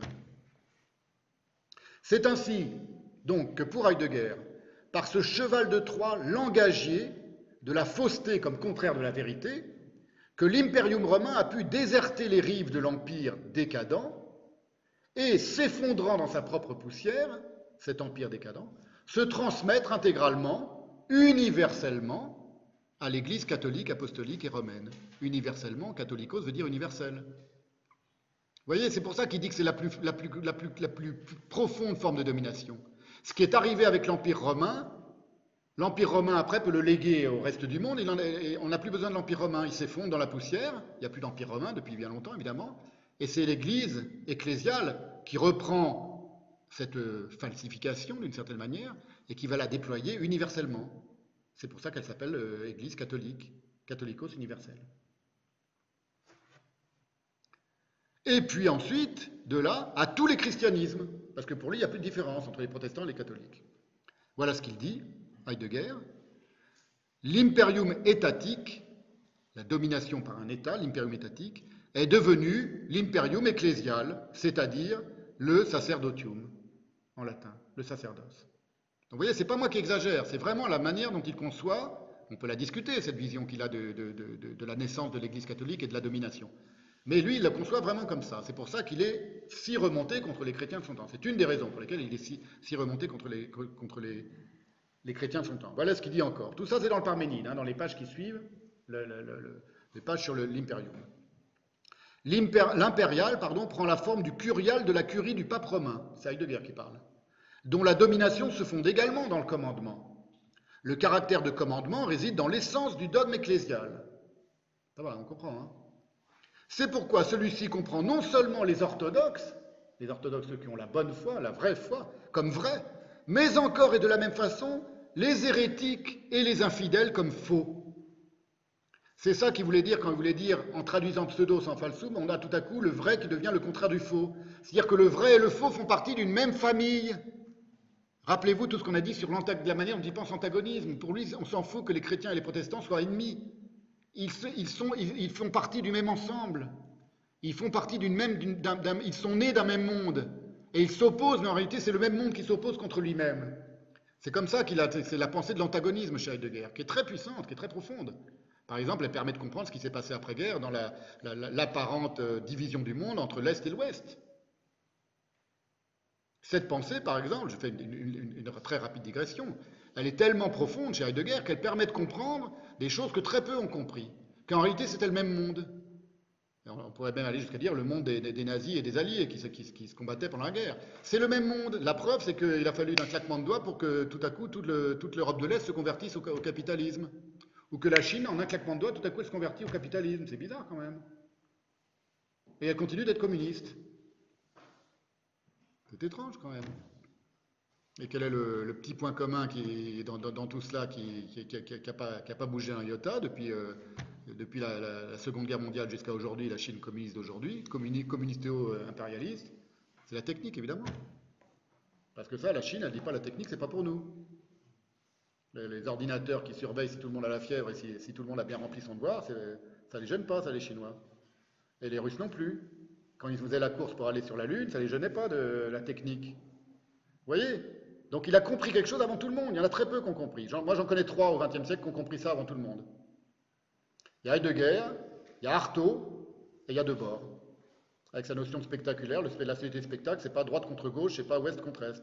Quand il y a Debord, 67 quand même, la société du spectacle. Hein. Donc en 67, vous imaginez, les autres étaient encore maoïstes ou, euh, staliniens ou communistes, tout ça. Ils étaient loin d'avoir une, conception euh, conforme à la, la lucidité heideggerienne. C'est pour ça que c'est tellement passionnant Heidegger. C'est qu'à la fois, il y a des choses énormes, et il y a toujours des choses énormes. Toute façon, énormes dans, l'énormité quand il se gourre, mais bon, il faut, être capable de montrer que, c'est énorme et pourquoi il se gourre. Et il y a des choses fabuleuses quand il, comprend les choses, que lui seul a comprises. Bon, j'espère que je suis clair. J'espère que vous voyez que tout ça est né avec le rapport entre vérité et fausseté euh, dans la traduction du pseudos en, en, falsus. Et on retrouve là, donc, dans cette question, que pour lui, les orthodoxes, les infidèles, les hérétiques, et il dira aussi à un moment les juifs par rapport aux non-juifs et aux chrétiens, c'est la même chose. On retrouve sa pensée de l'antagonisme. Et même s'il ne le dit pas encore, ce qu'il croit savoir du judaïsme, qui pour lui est toujours confondu avec le judéo-christianisme, même si les juifs et les chrétiens semblent être ennemis ou adversaires parce que les uns reconnaissent le Christ et les autres non. C'est ça qui est à lui, Heidegger, sa propre Ratlosigkeit, sa profonde confusion à lui. C'est sur ce point-là, sur le point du judaïsme. C'est pour ça qu'il va dire d'aussi grosses bêtises sur les juifs. Tout ce qui est anti pense dans le sens de ce à l'égard de quoi il est anti. C'est toujours dans le Parménide qu'il a cette phrase. J'ai déjà cité plusieurs fois cette phrase. Tout ce qui est anti, quoi que ce soit, anti ceci, anti cela, pense dans le sens de ce à l'égard de quoi il est anti. Et il dira ailleurs, il est esclave de ce, contre quoi il est anti. Il croit que c'est son pire adversaire, en réalité c'est son, son, meilleur allié puisqu'il est esclave de lui. Vous vous souvenez, on avait parlé de la dialectique du maître et de l'esclave, ça participe de ça aussi. Cette phrase du Parménide, tout ce qui est anti pense dans le sens de ce à l'égard de quoi il est anti, à propos de quoi il l'a dit? À propos de Nietzsche et de sa conception biologiste, entre guillemets, de la justice comme plus haute représentation de la vie. Dont Heidegger dit aussitôt, ce qui est pensé de façon chrétienne, mais sur le mode antichrétien. Donc il parle de Nietzsche. Il dit la conception que Nietzsche fait de la justice, d'après une conception, une conception qui est biologiste. Il dit en réalité c'est une conception chrétienne chez Nietzsche.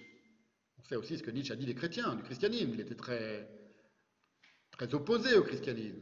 Révolte des esclaves, etc. Vous connaissez tout ça. Et bien Heidegger dit non. Il est chrétien en réalité. Il se croit antichrétien, mais il est chrétien, Nietzsche. C'est pensé de façon chrétienne sur le mode antichrétien. C'est à propos de ça qu'il élabore, qu'il commence à élaborer sa notion de l'antagonisme. Donc vous voyez que c'est lié au christianisme.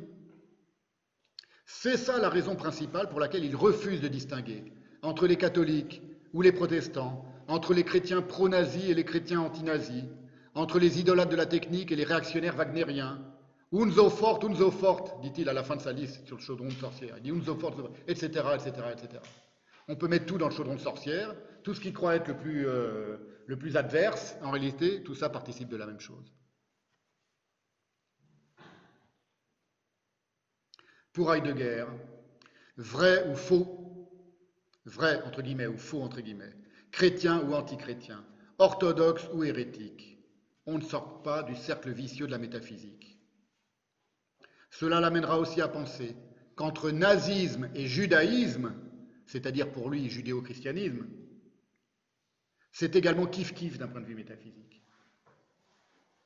C'est aberrant, mais c'est pour ça. Il faut passer par sa pensée du christianisme pour comprendre à quel point il s'est trompé, il n'a rien compris au judaïsme, parce que pour lui, le judaïsme, c'était aussi le christianisme. C'est-à-dire en ayant en considération le déploiement ravageur de la domination fabricatoire de l'État. Parce que pour lui, le ravage, c'est ça, Heidegger. C'est lié à ce qu'il appelle la Machenschaft, la fabrication, ou la fabrique. Et c'est une fabrication qui est dominatoire et qui, écrabouille la question de l'être exactement comme le latin a écrabouillé le grec.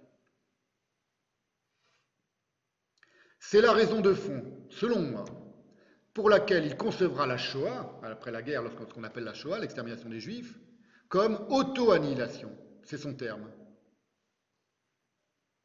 Selbstvernichtung.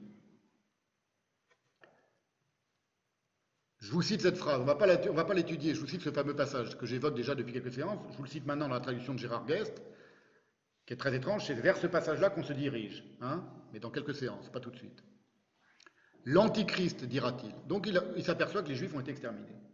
On, connaît l'anecdote, il y a Tovarniki qui vient euh, après-guerre dans l'Allemagne occupée par les Alliés, et première chose qu'il fait, il va, rencontrer euh, Heidegger, pour lequel il a une profonde admiration, et lui, devant Heidegger et sa femme, il leur montre des, images, des photos prises à la, libération des camps, des camps de la mort. Et Heidegger voit ces photos, et, et Tovarniki décrit, il a eu un immense silence. Il était effondré effondré. Et quelques temps après, il écrit cette phrase dans le effondré, abasourdi, éberlué. Il s'y attendait pas. Non, mais tous les Européens, vous croyez que les Français, ils savaient? Vous croyez que les Français, Personne s'y savait? Aujourd'hui, on a vu les films, on sait ce qui se passait, mais personne. Ils ne le savaient pas, ils ne voulaient pas le savoir, parce qu'ils n'ont pas pensé. Il y en a qui l'ont, il y en a beaucoup qui l'ont désiré, c'est plus. Lui, il, n'a pas, il, a pas été, il a été incapable de le penser. C'est ce qu'on est en train de voir. Voilà ce qu'il écrira. là, là, c'est, là, c'est vraiment bizarre. Je vous cite la traduction de mon ami Gérard Guest. C'est des passages qui n'ont pas encore été traduits en français. Ce sera la prochaine. Euh, c'est un tome qui est paru en allemand, des cahiers noirs. Il écrit ça pour lui. Hein. Il ne pensait pas qu'un jour on le lirait, que qui que ce soit lirait ça. Il écrit ça pour lui. Mais c'est ce qu'il pense. C'est le journal intime de sa pensée. L'antichrist doit, comme tout anti, être issu du même fond d'être, être AI accent circonflexe TRE, c'est-à-dire ce qui rend l'essence d'après Wesengrund, pour ne pas dire le mot essence, que ce à l'encontre de quoi il est anti. Donc il dit l'antichrist, hein, vous, comprenez, c'est toujours la même logique si on veut, l'antichrist est issu du même fond d'être que ce, contre quoi il est, à l'encontre de quoi il est anti. Donc aussi du même fond d'être que le Christ. L'antichrist, il est issu du même fond, de la même essence que l'être, que le Christ, pardon lequel, continue Heidegger, est bien issu de la judéité. Le Christ, il est bien juif, que si je ne m'abuse, aus der Judenschaft. Celle-ci, la judéité, dans tout l'espace de temps de l'Occident chrétien, c'est-à-dire de la métaphysique, est le principe de destruction. La judéité, dans tout l'espace de temps, c'est une manière dont on, traduit une formule heideggerienne, de l'Occident chrétien, est le principe c'est-à-dire de la métaphysique, pour lui métaphysique ça veut dire ça va de Platon jusqu'à Nietzsche, c'est aussi toute la philosophie occidentale, est le principe de, destruction, le judaïsme. Das Prinzip der Zerstörung. Et donc si les juifs sont détruits, ils n'ont pu être détruits que par eux-mêmes, puisque c'est eux qui sont principe de destruction. Vous voyez, le, il conclut ce, ce syllogisme aussi aberrant pour nous qu'il est cohérent pour Heidegger, c'est seulement quand ce qui est juif, dit-il entre guillemets, Quant à l'être, c'est-à-dire quant à l'essence, das Wissenschaft jüdische, au sens métaphysique, c'est seulement quand ce qui est juif au sens métaphysique, pour lui, ça va de Platon jusqu'à aujourd'hui. C'est tout l'Occident qui est juif. En vient à combattre ce qui est juif, gegen das jüdische Kampf, c'est-à-dire le peuple juif, qui a atteint le plus haut point de l'auto-anéantissement dans l'histoire.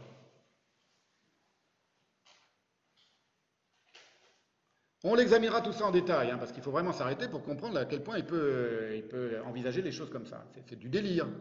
Mais c'est une forme de délire qui n'est pas, loin d'ailleurs d'être très envenimée par la rhétorique nazie. Il hein. ne faut pas, se voiler la face. Les nazis pensaient aussi un peu comme ça, pas, aussi, pas de cette manière-là, pas avec des termes heideggeriens, mais les nazis pensaient en effet que les juifs étaient un ferment de décomposition, de destruction en Occident depuis toujours. Donc il est quand même un peu ensorcelé par, la rhétorique nazie.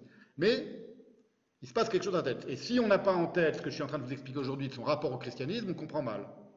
Enfin, on comprend, mais on comprend mal.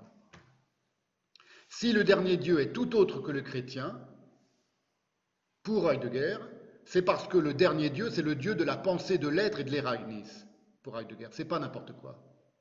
C'est pas un Dieu, c'est un Dieu qui est autrement divin que tous les divins qui ont déjà existé. C'est le Dieu de la pensée, de l'être et de l'éragnis. L'éragnis qu'on a traduit par l'événement, qui est un peu traduisible, qui est aussi une autre notion fondamentale de sa pensée, dans la seconde partie de sa vie, qui est au moins aussi importante que la notion d'être, Zain.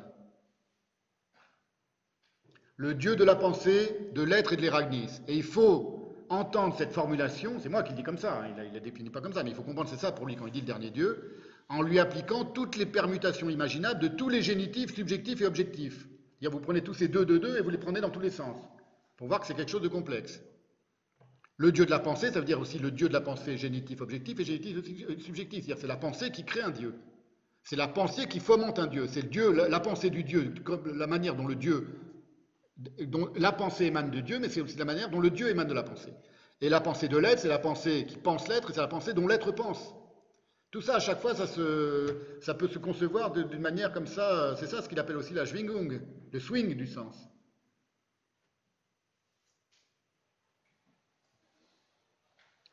Pour tout ça, hein, sur le dernier Dieu, c'est quelque chose de très, magnifique, de très complexe à penser du dernier Dieu Je vous renvoie aux séances de 2008 et 2009 sur le dernier Dieu du séminaire qu'a tenu mon ami Gérard Guest sur mon site Parole des Jours. Si vous avez besoin de l'adresse, je vous l'enverrai. Tout ça, c'est en vidéo, ça a été filmé et c'est euh, archivé.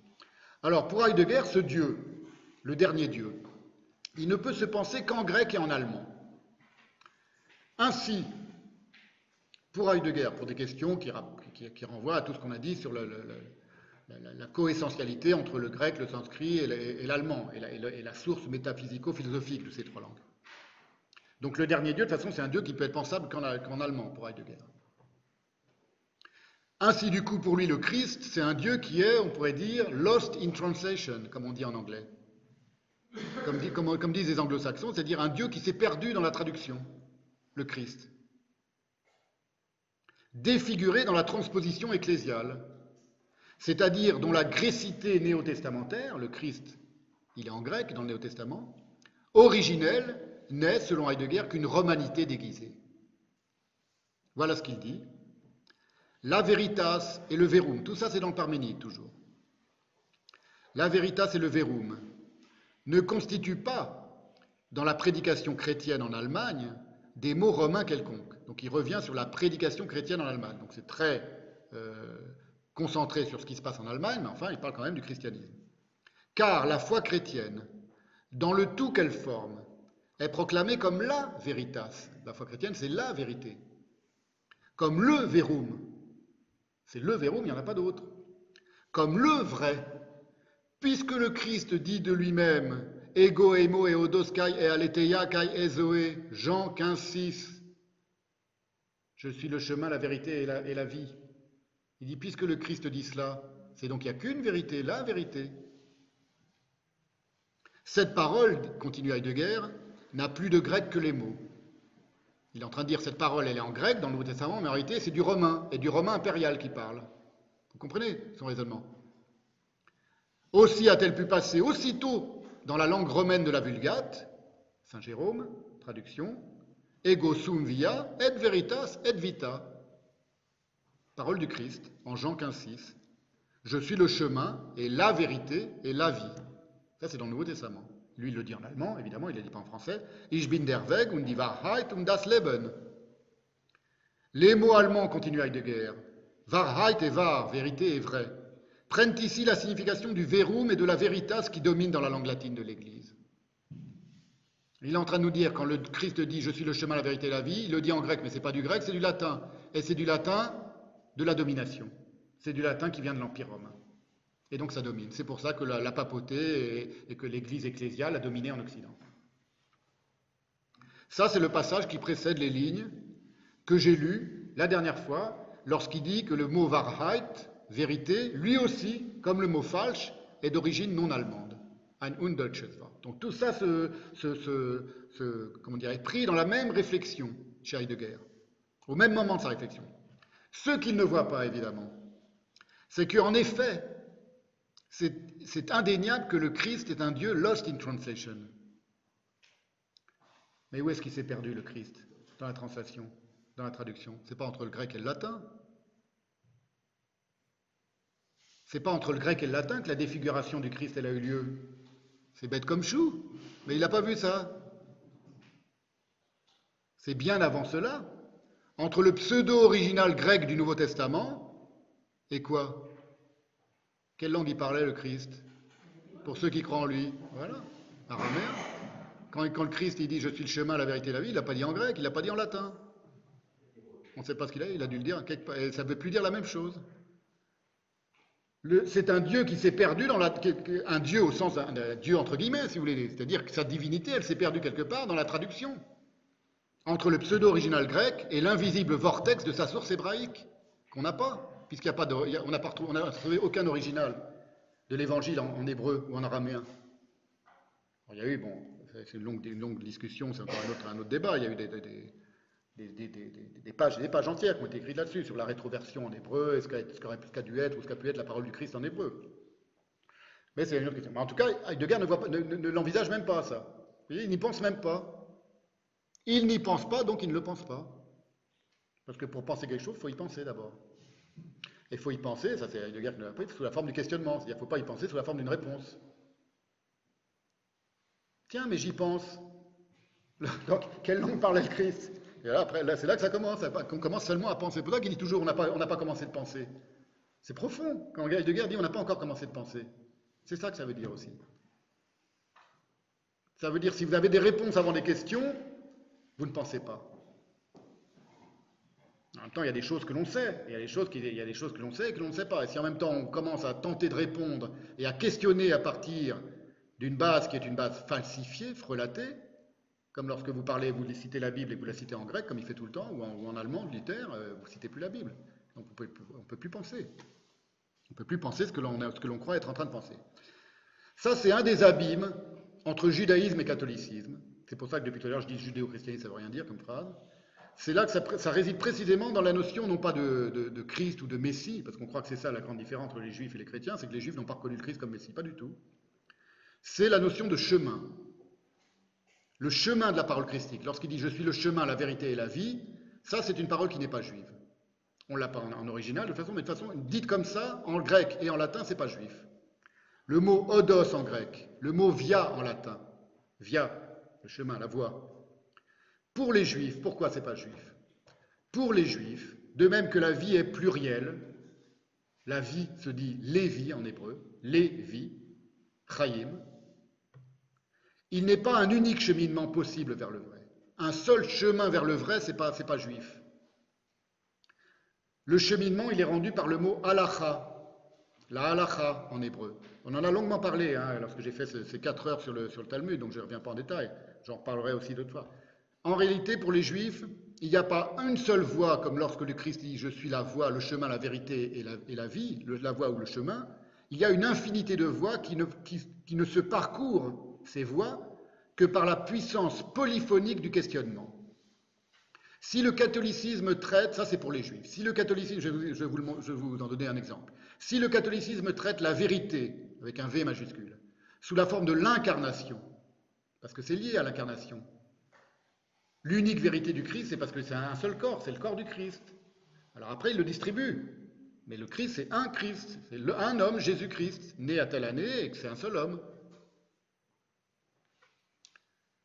Si le catholicisme traite la vérité sous la forme de l'incarnation, le judaïsme l'aborde sous celle, la vérité, de la diffraction des étincelles, conformément à la parole du prophète Jérémie. Que dit le prophète Jérémie?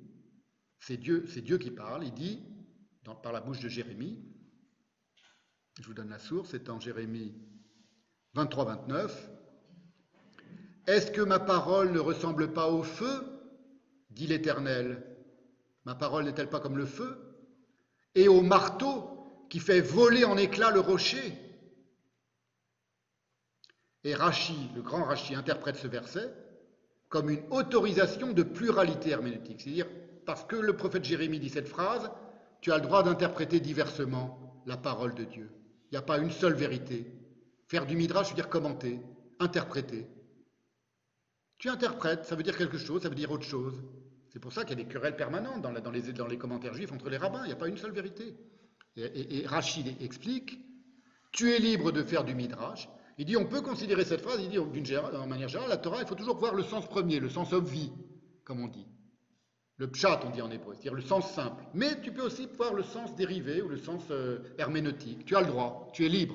Ça, il n'y a que les juifs qui disent ça. Les, musulmans disent pas ça du Coran et les chrétiens disent, pas ça disent pas ça de l'Évangile. C'est même une des, une, des un des principaux reproches que le Christ adresse aux pharisiens dans l'Évangile. La lettre tue, mais l'esprit vivifie. Et, que les musulmans euh, reprochent aux juifs dans le Coran. Ils disent Vous avez tordu les textes. Et Rachid dit Oui. Le prophète Jérémie dit Oui, ainsi est ma parole semblable au feu, dit l'Éternel. Il recite Jérémie. Et comme le marteau fait éclater la roche, se partageant, et c'est Rachid qui rajoute pour expliquer qu'est-ce que c'est que l'interprétation juive, se partageant de multiples étincelles. C'est-à-dire, dans le prophète Jérémie, Dieu parle, il compare la parole, sa parole divine, au marteau qui fait éclater la roche, et Rachid dit, et quand on fait éclater une roche avec un marteau, il se diffracte en de multiples étincelles. Mitralek, les kama, nitsutsot, en hébreu. Mitralek, ralak, c'est-à-dire brisé. Kama, kama, combien Mais les kama, c'est-à-dire en beaucoup. Nitsutsot, des étincelles. C'est ça la vérité pour les juifs. C'est pas la vérité. C'est la parole divine qui fracasse le rocher et il y a des milliers d'étincelles. Et chaque étincelle, c'est une petite partie de la vérité. Il n'y en a pas qu'une. Ça, c'est des textes qui datent du Moyen-Âge, c'est pas moi. C'est pas Zagdansky qui pense comme ça. Ça, c'est la pensée juive que personne ne connaît, à part les juifs. Les juifs qui sont à yeshiva depuis de père en fils depuis, depuis, depuis, 2000 euh, ans. Vous voyez, ce n'est pas, les, pas les juifs tels qu'on se les imagine. Ce n'est pas les, les, juifs tels que les, chrétiens ou que les juifs modernes se les imaginent. C'est ça le judaïsme, la pensée juive, le cœur du judaïsme. Alors bon, on peut dire, bah oui, donc il avait raison, c'est de la destruction. Heidegger. Après tout, comparer la parole de Dieu au feu, le feu ça détruit tout, ouais, bon, ouais, pourquoi pas. Mais il ne connaissait pas ça. Ces éminentes questions ne sont pas d'ordre simplement historique, culturel, national, ni purement linguistique. Ce qui se perd dans la traduction, ce n'est pas tel ou tel détail du sens, c'est la vie pensive du texte initial ce que Rachid nomme le partage en de multiples étincelles. C'est ce que j'appelle moi la vie pensive du texte. Car la vie pensive du texte est aussi la vive pensée du texte. Elle n'est pas passivement à la disposition de quiconque se contente de poser les yeux sur lui. Elle n'est pas comme ça, vous posez les yeux sur le texte et tout à coup vous avez la vive pensée du texte, la pensée du texte qui est là et vous comprenez tout. Non, on ne comprend jamais rien. Et on ne comprend jamais rien parce que tout a toujours un autre sens. C'est comme ça que les juifs lisent leur texte à eux. Donc vous comprenez bien qu'une phrase comme Je suis le chemin, la vérité, la vie, ce n'est pas, pas juif.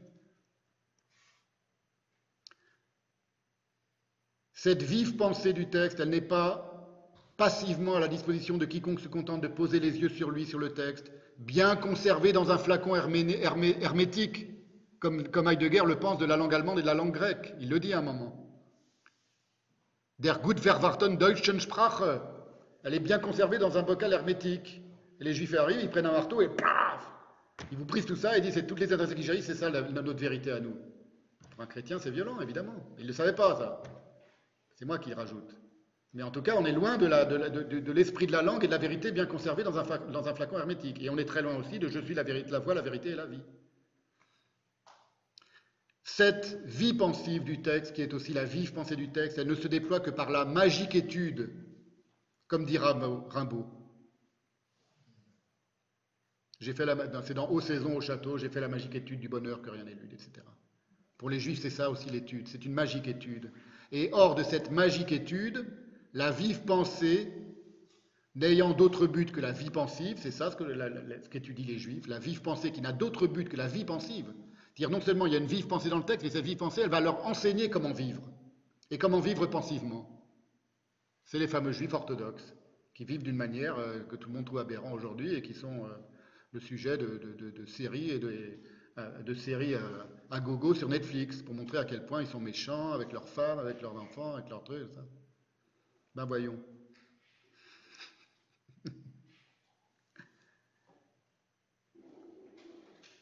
Hors de cette magique étude, hors de cette manière d'envisager le texte, le monde qui s'enfuit du texte quoi qu'on prétende y avoir trouvé, est un faux monde, et son Dieu est un faux Dieu. Il est lost in translation, en effet, ce Dieu-là, mais il n'est pourtant pas perdu pour tout le monde. Il est perdu dans la translation, c'est-à-dire quand on passe de l'hébreu à une autre langue, on a perdu la vie pensive du texte, donc on a perdu la vie pensive, la vie la vie pensée et le Dieu qui est dans le texte, parce que le Dieu n'est que texte pour les Juifs. Mais il est aussitôt récupéré par le tout du monde, qui en un tour de main fait le tour du monde. C'est très exactement ce que le christianisme appelle en grec romanisé l'assemblée universelle, catholique et ecclésia. S'il y a une assemblée universelle, l'Église catholique, catholique et ecclésia, c'est parce qu'on n'est plus dans cette forme de vie pensive du texte.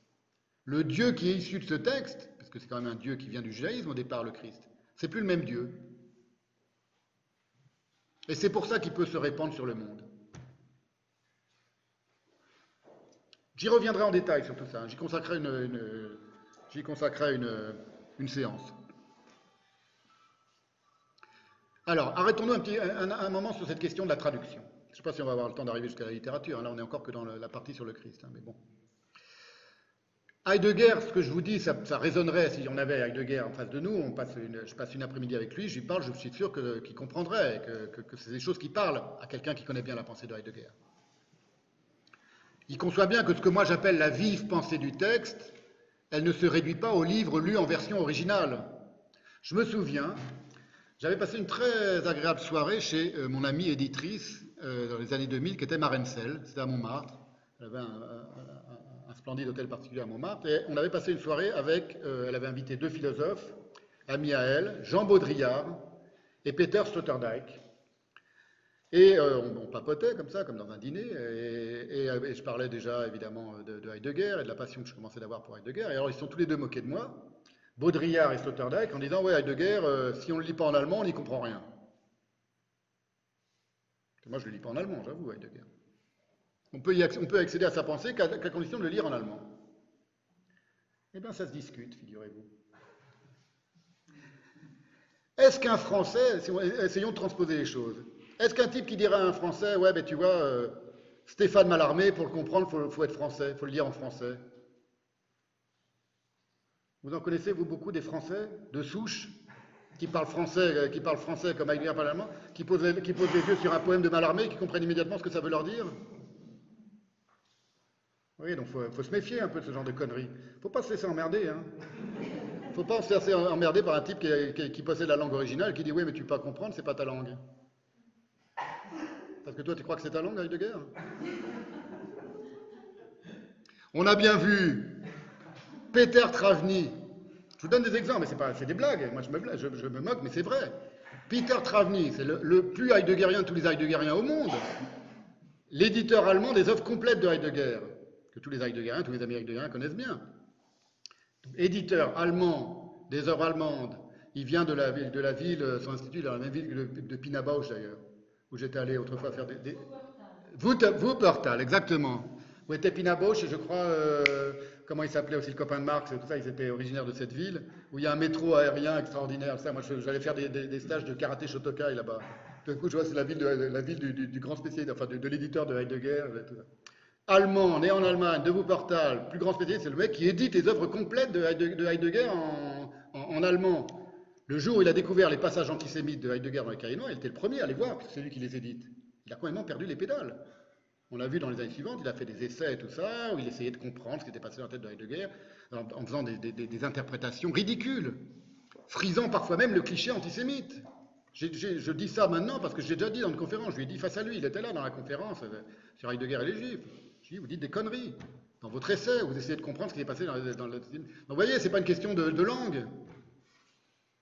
Je vous renvoie pour tout ça à ma longue conférence que j'ai faite en 2015 sur l'affaire Sauberung. Elle est en ligne, elle est en vidéo. Euh, il y a une version d'une heure, après je l'ai refaite une version de 4 heures. Donc j'explique tout ce que je suis en train de vous dire là de manière un peu euh, rapide. Moi, pour ma part, Heidegger, je le lis en français. Je l'étudie en grec, en latin et en allemand, grâce à mon crew, comme disent les rappeurs, parce que moi aussi j'ai un crew qui m'aide, parce qu'on n'est pas seul quand même, on est face à des langues étrangères. Il s'appelle Anatole, Karl, Césaire et Félix, c'est-à-dire Anatole Bailly, Karl Sachs, Césaire Villat et Félix Gaffio. Et surtout, je le pense en hébreu. Et jusqu'à maintenant, ça m'a pas si mal réussi. Donc je continue. Et vous allez voir, c'est pas seulement des boutades, que Heidegger n'est pas loin parfois, pas toujours, mais c'est ce qui fait aussi son intérêt, de penser comme moi. Je fais juste une petite digression, figurez-vous, si vous vous souvenez bien, dans une des conférences, euh, une des séances du séminaire que j'avais fait il y a quelques, semaines, j'avais cité une phrase très importante de Heidegger euh, qui contredit toutes ces histoires de langue bien conservée, etc. Il a dit à un moment, c'est dans un texte plus tardif qui s'appelle La parole d'un il a dit L'être parle à travers toutes les langues, toujours et partout à travers toutes les langues. Donc une phrase qui revient sur ces questions, évidemment, à la fin, plus tard, il a compris toutes ces choses-là, que c'était quelque chose de très, donc il a une position presque quasiment tout à coup plus mystique. Donc lui-même savait aussi que ça ne se réduit pas à la question d'une seule langue. Mais au début du cours sur Parménide, il écrit, donc toujours le même cours, toujours la même, époque, et probablement qu'il a à l'esprit les mots d'une lettre fameuse de Hölderlin à Bollendorf, que je vous cite, où euh, écrit Ce qui nous est propre das Eigen, ce qui nous est propre à nous les Allemands, ou ce qui nous est propre à nous les poètes, on ne sait pas, demande à être appris aussi bien que ce qui nous est étranger. Vous voyez, c'est pourquoi ces, questions que je traite de, manière narquoise sur la langue, la question de est-ce qu'on comprend bien un, poète ou un, penseur qu'on lit euh, autrement que dans sa langue, ce qui nous est propre, dit Alderlin, demande à être appris aussi bien que ce qui nous est étranger. Le libre usage de ce qu'on a en propre ça peut être la langue, ça peut être autre chose. Le libre usage, être libre par rapport à ce que l'on a en soi, qu'on croit être le plus naturel, c'est la chose la plus difficile. Das Schwerste. Je vous cite cette phrase de Derlin parce qu'il euh, ne le cite pas, mais il dit quelque chose à propos de la traduction, Heidegger, et les mots reviennent, c'est les mêmes mots. comme c'est Heidegger, évidemment, il avait Hölderlin à l'oreille, parce qu'il connaissait Hölderlin absolument par cœur. Voilà ce qu'écrit euh, Heidegger, vous allez voir que ce n'est pas si, c'est pas si euh, comique ce que je suis en train de vous dire depuis tout à l'heure. La traduction de la langue propre, dit Heidegger, dans ses mots les plus propres, demeure ce qu'il y a de plus difficile. Vous voyez, c'est vraiment quasiment une paraphrase de Hölderlin. C'est ainsi que la traduction, par exemple, de la parole d'un penseur allemand dans la langue allemande est particulièrement difficile, du fait que règne ici le préjugé tenace selon lequel nous qui parlons allemand comprendrions immédiatement les mots allemands, puisqu'ils appartiennent à la langue propre. Tandis que pour traduire une parole grecque, il nous faut en outre apprendre d'abord cette langue étrangère. Vous voyez, même Heidegger pense comme moi. Et pourtant, malgré tout cela, il ne peut s'empêcher, comme on l'a vu la dernière fois, de croire quand même en une précédence du grec et du sanskrit et de la langue allemande, bien conservée, der gut verwahrten deutschen Sprache, comme dans un bocal, comme de l'essence de camomille dans un bocal bien fermé, c'est ça que veut dire gut verwahrten, sur toutes les autres langues, dit-il. Il y a une précédence quand même de l'allemand. Ça, il aura du mal quand même à s'en départir de cette idée-là. C'est ce qui va l'amener, dans le Parménide, à commettre des bourdes un peu ridicules, il faut le dire, et aussi une bourde, une grosse bourde concernant la Bible, j'en parlerai plus tard, hein, je ne vais pas en parler aujourd'hui, on n'aura pas le temps, aux conséquences autrement plus catastrophiques pour sa pensée, lorsqu'il se livre quelques pages plus loin à une analyse de la notion de commandement. On revient sur l'imperium, le commandement, la domination, Befehl en allemand qui traduit imperium. Imperium, commandé, Befehl en allemand. Et alors, il fait le tri. Donc, je reviens maintenant sur cette, histoire de, de, langues étrangères. Et là, on revient dans le Parménide, et là, on va voir, il dit des choses bizarres. Il fait le tri entre ce qui participe du faux, falsus, et de l'imperium, et de la domination, le commandement, et ce qui a en partage le domaine d'essence de l'aletheia et du retrait, de l'abri, de la sauvegarde. Et on est forcé de constater, chez Heidegger, dès qu'il s'écarte du latin, du grec ou de l'allemand, des préjugés linguistiques idiots, des préjugés linguistiques et culturels qui ne peuvent manquer de faire sourire. Je vais vous donner un exemple. Tout ça, c'est dans les pages du, Parménide, sur lesquelles on est depuis déjà de trois séances. Alors, du côté du faux et du commandement, alors on trouve évidemment le latin impérial, bon, ça on a compris, mais là, ça, ça, se, ça se justifie, si j'ose dire. À un moment, il dit dans ses carnets noirs, le mot brutalitas, il n'est pas romain par hasard. Bon, peut-on peut euh, dire que c'est un préjugé linguistique? Pas vraiment. Le mot brutalitas, il vient de la langue qui a, été le moteur de l'Empire romain. Donc il dit brutalitas, c'est pas un mot romain par hasard. Ok, moi je suis d'accord. Il parle de la langue française. Par l'intermédiaire du français, befelen prend le sens de commandiren, commander, plus précisément du romain imperare. Donc il dit befelen, le mot imperium en latin est devenu beffelon, mais c'est passé par les Français quand même. C'est les Français qui nous ont, qui nous ont conduits dans cette, euh, dans, cette forme de, de, comment dire, d'empoisonnement de, la langue allemande. Il ne le dit pas, enfin, il n'est pas loin de le penser. La langue anglaise, alors là, il va dire un truc, c'est là que c'est ridicule. Faire tomber, donc il continue l'analyse du mot falche, falche, to fall, etc., euh, falsus, etc., je ne sais plus comment on dit faire tomber en latin. Il dit tout ça, c'est le même mot. Est alors leurré, une ruse, continue Heidegger. Trick, comme disent les Anglais. Mot qui, d'une façon qui n'est pas accidentelle, vient de la langue anglaise. Et il met langue anglaise, il trick, il dit c'est pas. brutalitas, c'est pas un hasard si c'est romain. Bon, d'accord. Mais trick, la ruse sournoise, c'est pas un hasard si c'est anglais. On est en 42 quand même. Hein. Eh bien, c'est complètement con. Manque de peau. Vraiment une remarque inepte de sa part. D'abord, pourquoi les Anglais seraient-ils davantage disposés à la tricherie qu'un autre peuple? D'un point de vue euh, sérieux, c'est ridicule, évidemment. Pourquoi? Mais lui, il a été. Et cette remarque est d'autant plus idiote qu'elle est fausse, parce que j'ai été vérifié, figurez-vous. Moi, en bon, juif, qui peut vraiment vérifier les étincelles. Et c'est pas du tout d'origine anglaise, le mot trick. Ça vient de l'origine française, trichier, le vieux mot trichier, qui a donné trick, qui a donné la ruse, le trick. Voilà, donc il s'est trompé. Il dit c'est pas d'origine anglaise par hasard. Donc vous voyez, quand il est hors de son domaine, il dit il dit des conneries, ça lui arrive. De tels préjugés, par approximation et globalisation, n'apparaissent jamais chez lui. Parce que là, c'est vraiment de l'approximation.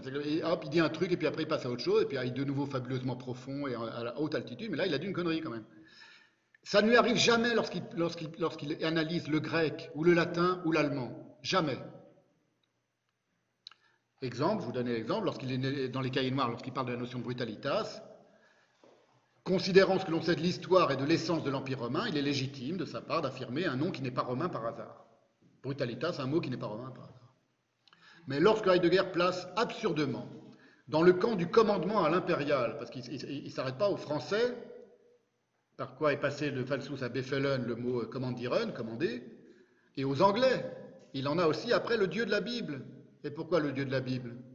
Quel rapport entre le commandement impérial et le Dieu de la Bible? Tout le monde le sait, tout le monde a entendu parler.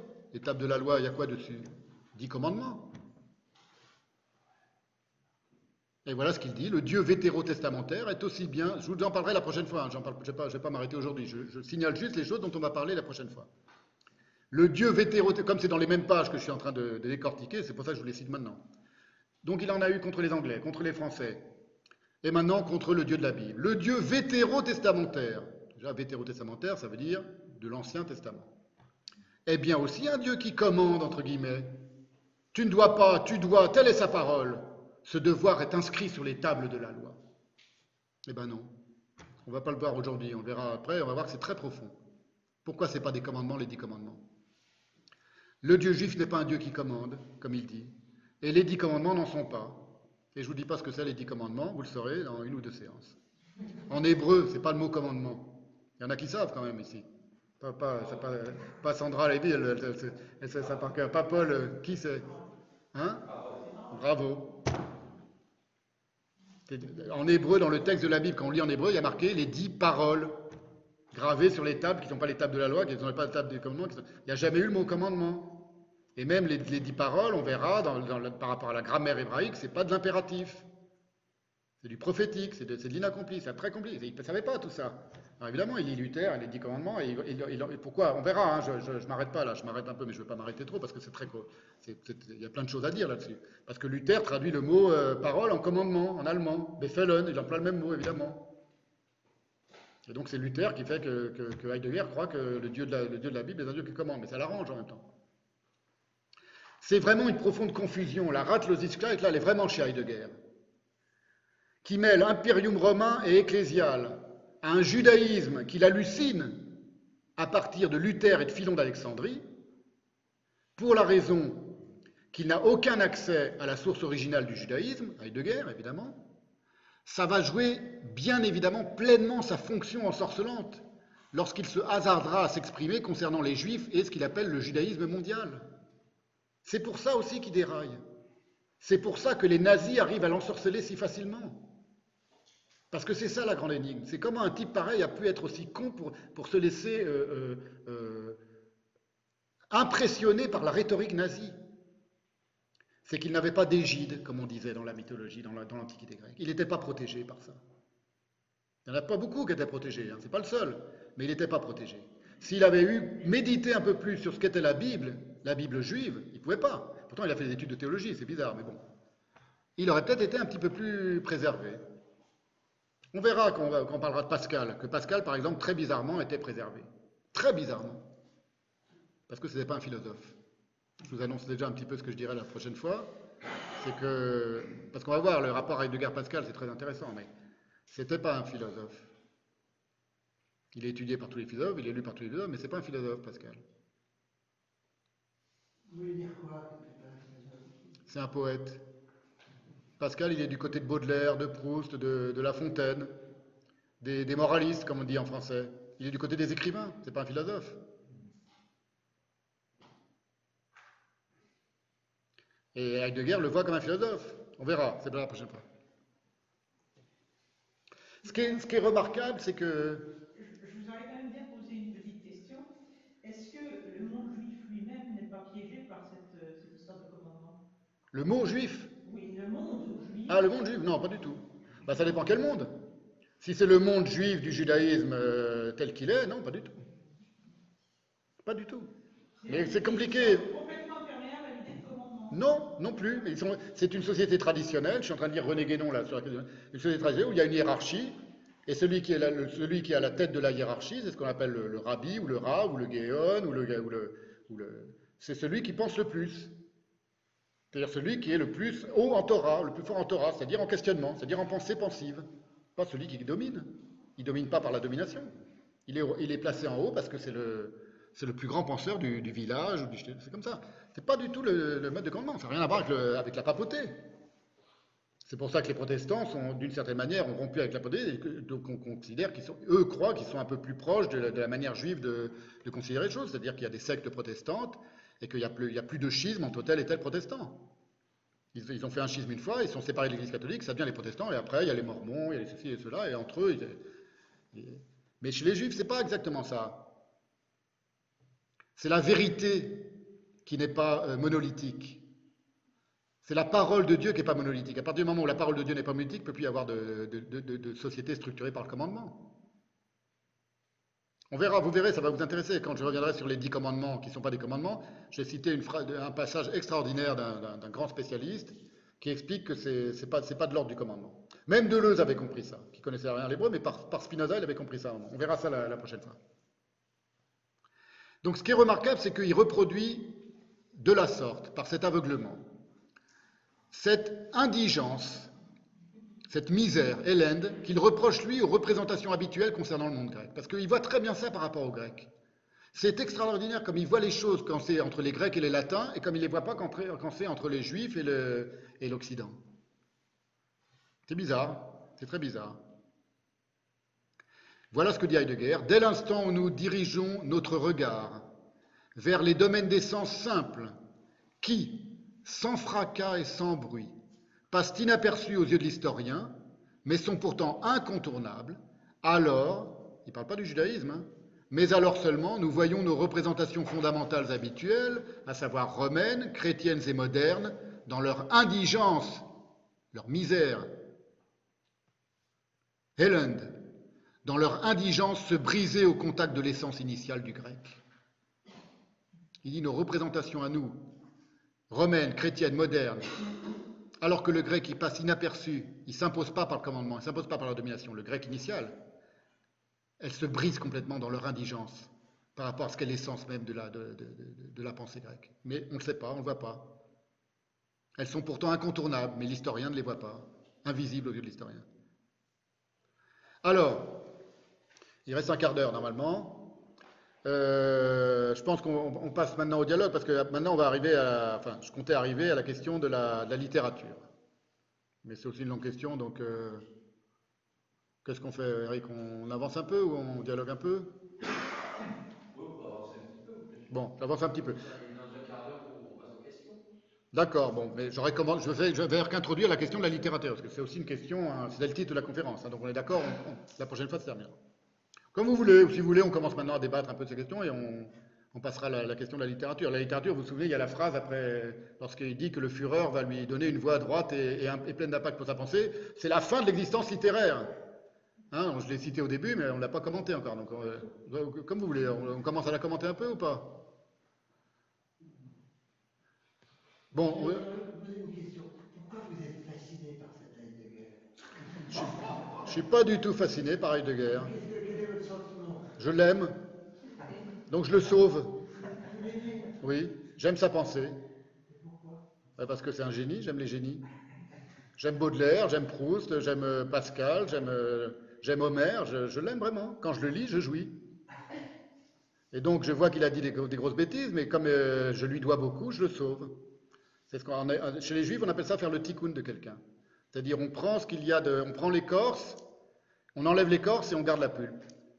C'est une, chose que dit un rabbin, un autre rabbin. C'est une très belle histoire dans le Talmud. C'est euh, Acher, on l'appelle. Il y avait un rabbin, c'est dans le Talmud, hein, donc c'est vraiment dans, la, tradition juive. C'est un, rabbin qui était le fils, je crois, le disciple, je crois, de, Rabbi Meir, je crois, qui avait décidé de quitter le judaïsme. C'est dans le Talmud, hein, c'est l'intérieur du Talmud. Donc il était, il, avait, parce qu'il était allé de, de telles spéculations mystiques qu'il était revenu. il y en a- ils étaient quatre à être allés au paradis, au paradis de la pensée. Et il y en a un qui était revenu complètement fou. Il y en a un qui était revenu, qui était devenu le grand euh, Rabbi Akiba, plus grand sage du judaïsme. Et il y en a un, c'est lui, Elisha ben Abouya, qu'on a appelé l'autre parce qu'il a décidé d'être apostat, de quitter le judaïsme. Et donc, par exemple, le Shabbat, il, chevauchait sur un, sur un, sur un cheval, ce qu'on n'a pas le droit de faire. Et il y avait quand même son disciple, je crois, je me souviens plus exactement, mais je crois que son disciple c'était Rabbi Meir, qui marchait à côté de lui, et puis il avait le droit de faire un certain nombre de pas le Shabbat et pas plus. Donc son disciple, qui voulait quand même continuer de, jouir de sa pensée, il s'arrêtait au bout d'un certain pas. Ou non, c'est plutôt l'autre, Acher, celui qui était peu ça, qui dit maintenant arrête-toi parce que tu vas pécher. Arrête-toi, là tu as fait le nombre de pas. Et l'autre, sur son cheval, il était déjà en train de, transgresser depuis le début. Et le, disciple lui dit reviens avec moi. Reviens, ça veut dire fais pénitence et reviens. Ça veut dire aussi reviens vers le village avec moi, ne, fais pas le nombre de pas le plus, et de toute façon, euh, quitte ton cheval, reviens vers le judaïsme. Et l'autre lui dit je ne peux pas. Il dit pourquoi tu ne peux pas? Il dit parce qu'il y a une phrase du, prophète, je ne sais plus quel prophète, qui a dit dans le ciel Revenez, mes enfants infidèles, et je vous pardonnerai, dit le Dieu l'Éternel. Il dit oui, il a dit cette phrase, mais il a rajouté sauf Acher, sauf toi. C'est celui qui a péché qui dit oui, mais moi, il ne veut pas de moi. Et alors, quand on reprochait, on disait, mais pourquoi, qu'est-ce que tu continues à le fréquenter, ce type qui a quitté le et tout ça Il disait, c'est pour ça que je vous raconte cette anecdote, il disait cette phrase, il dit, je, jette l'écorce et je, et je garde la pulpe. Acher, l'autre. C'est pas, voilà, pas celui qui est faux. Vous voyez, c'est fou, parce que c'est exactement dans, la, discussion sur le faux et le vrai. Il, a, il y a encore du vrai en lui. Tout ça, c'est lié aussi à la manière dont la Kabbale lourianique conçoit le monde. Le monde, le, rapport du, du, bien et du mal dans le monde, c'est un mélange entre des étincelles, justement, de sainteté, mêlées à des écorces. Justement, c'est les mots qui sont employés par les mystiques juifs, qui sont liés à la matière, mais, mais pas seulement. C'est pas la matière contre le, contre le spirituel. Ça, c'est des choses qui sont très développées. Donc, euh, moi, j'envisage aussi les choses comme ça. Et la Kabbale, on a le droit de la lire en traduction? Bien sûr, il y a d'excellentes traductions. Que, édition Verdier, euh, les dix paroles chez Verdier, justement. Ma question, elle est, elle est parce qu'en fait, je regarde la scène de chez Marcel. Oui. Il ne faut pas se laisser emmerder, et je suis bien d'accord, on se fait emmerder, surtout si c'est par son travail qui est euh, rien. Mais euh, quand vous dites que, que, que, que, tout, au fond, tout ce qui s'est mal passé dans la culture occidentale, euh, c'est qu'on ignorait l'hébreu et qu'au fond, euh, Heidegger, en tout cas, n'a pas eu connaissance, n'a pas pu se préserver par une connaissance de l'hébreu. Qu'est-ce qui se passe Là, c'est vous qui jouez le rôle de l'emmerdeur. Non. Parce que je veux dire, quand je dis Heidegger n'a pas eu connaissance, c'est étonnant que Heidegger, un tel génie, n'ait pas compris qu'il n'avait pas connaissance. Mais personne n'a eu connaissance. C'est une méconnaissance. Le, judaïsme et la pensée juive, elle est méconnue de tout l'Occident depuis toujours. Et donc, moi, je ne dis pas, si vous ne lisez pas l'hébreu, vous ne pouvez pas lire la Kabbale. La preuve, je vous dis qu'on peut même lire Heidegger dans une autre langue. Et pour étudier les choses, il faut aller voir dans un dictionnaire. Et donc, c'est très simple. Vous apprenez l'alphabet hébraïque, il y en a pour une semaine, n'importe qui peut apprendre l'alphabet hébraïque. Après, vous reconnaissez les mots et après, vous allez voir dans les dictionnaires. Moi, c'est ce que je fais avec l'allemand, ou avec le grec, ou avec le latin. Donc tout le monde, tout le monde peut penser. C'est pas interdit de penser. Mais pour penser, il ne faut pas croire qu'on pense si on ne pense pas. Donc si on lit euh, un texte, je vous dis, je vous ai pris l'exemple de la pensée chinoise, parce que ce n'est pas une question de, de- judaïsme ou pas judaïsme. Si vous prenez un texte de Lao Tse et que vous le lisez en français et que vous n'essayez pas ensuite de vous renseigner sur comment fonctionne la langue chinoise, vous n'avez pas vraiment lu Lao Tse, vous êtes d'accord? Mais si un Chinois vous dit oui, mais toi tu ne peux pas comprendre Lao Tse parce que moi je suis chinois et que, quand, je, quand je lis Lao Tse ça me parle naturellement parce que c'est ma langue, non. Parce qu'ils sont en chinois, les, délirants qui sont en train de, de- d'envahir le monde là, et de, mettre des satellites partout et d'aller sur la face cachée de la Lune. C'est la même langue. Et pourtant c'est la langue du ravage, c'est pas la langue de Lao Tse. Donc c'est pas seulement une question de langue. C'est une question d'étudier. Étudier, c'est pas rien. Étudier un texte, il faut l'aimer d'abord. Il faut de l'amour. Si vous aimez Baudelaire, euh, vous prenez un poème de Baudelaire, vous l'avez lu une fois, vous dites ah bon ok je l'ai lu, maintenant je passe à un autre. Moi, quand j'avais 20 ans, j'avais des poèmes de Baudelaire au feutre sur ma salle de bain, Don Juan aux enfers, tout ça. J'adorais ça, mais pas parce que je l'avais lu une fois que c'est bon, c'est bon. je- Vous me reprochez de pas apprendre l'allemand puisque vous avez un délire au point. Mais parce que, bon, parce que je suis modeste, mais j'ai fait un petit peu d'allemand quand j'étais jeune. Vous cherchez la petite, euh, la petite bête. hein. Vous avez raison. Mais l'anecdote avec Sloterdijk et tout ça, veut dire, c'était surtout Sloterdijk. Bon, Baudrillard, je ne sais pas s'il parlait l'allemand, mais Sloterdijk, ça voulait dire par là que lui, comme allemand, il comprenait mieux avec de guerre que. Il est bon, Sloterdijk, hein, c'est pas, un- c'est pas un imbécile. Mais euh, Oui, il y aura, il y aura peut-être pour, pour, euh, rebondir sur ces questions de, de traduction, de- d'entente de, l'allemand et aussi d'entente de, euh, ce que les mots peuvent euh, porter, parce que j'imagine que Sloterdijk devait imaginer quelque chose comme ça, parce qu'on on entend les proximités de termes. Tout à l'heure, quand, quand, employé, euh, quand tu parlais de euh, l'idolâtrie de la technique, tu as employé le terme euh, ab- Abgotterei. je l'ai mal entendu, je l'ai euh, qui signifierait quelque chose de, plutôt de l'ordre de l'arrachement. Ah. Et, et j'ai immédiatement pensé, dans, dans un film de Werner Herzog, euh, son Caspar Hauser, Oui. il y a une scène, c'est pour ça que le mot m'est resté, il y a une scène où on lui remet un nourrisson dans les bras, Un quoi? Un nourrisson, Un nourrisson J'ai entendu un hérisson. il dit en voilà, il Tu vois, pourtant c'est la même langue. Hein. et je me sens soudain euh, Abgetan, c'est c'est le terme que j'emploie, et qui est traduit, mais j'en suis assez sûr en français, quand je me sens soudain déporté. Ah ouais. Ouais, et euh, bon, ensuite j'ai compris euh, euh, mon erreur à, à la classification du God de Rai, mais je continue d'imaginer que dans Abgot Rai, on peut entendre aussi quelque chose comme Abget Rai, C'est lié à Goth, Goth le dieu, hein, c'est pour ça. oui, mais qui teinte le fait de euh, cette idolâtrie, c'est-à-dire la- l'arrachement d'un dieu par, de- par la technique. Oui. Bien sûr, on peut. Donc les, les mots de toute façon sont, sont extrêmement similaires à, à, à une lettre près, mais c'est. C'est question de. ce sera- ça, j'en parlerai la prochaine fois pour la littérature, les questions de, de- les questions de traduction et de rapport à sa propre langue. Parce que c'est ça, en fait. Parce que c'est pour ça que je vais, aussi me, pencher sur le cas de Pascal. Parce que Pascal, on lit en français, nous. Donc, quand même, on lit. Et Heidegger l'avait lu. Il pratiquait le français. Je, pensais, j'en parlerai la prochaine fois. Et vous verrez qu'il fait des erreurs, quand même. parfois des erreurs grossières. À un moment, il, cite une pensée de Pascal il confond le mot et et le mot est. E-T, E-S-T. Ça fout mal. Donc il part sur toutes les impressions. On verra, bon, je, me- moque un peu, mais en réalité, c'est très simple. Vous parlez avec quelqu'un qui parle dans votre langue. Est-ce qu'on parle la même langue? Simon, est-ce qu'on parle la même langue? Ben non, évidemment non. Entre, entre un homme et une femme qui parlent, est-ce qu'ils qui, qui se disent je t'aime, est-ce qu'ils parlent la même langue? Est-ce qu'on dit la même chose lorsqu'on dit la même chose? Évidemment non.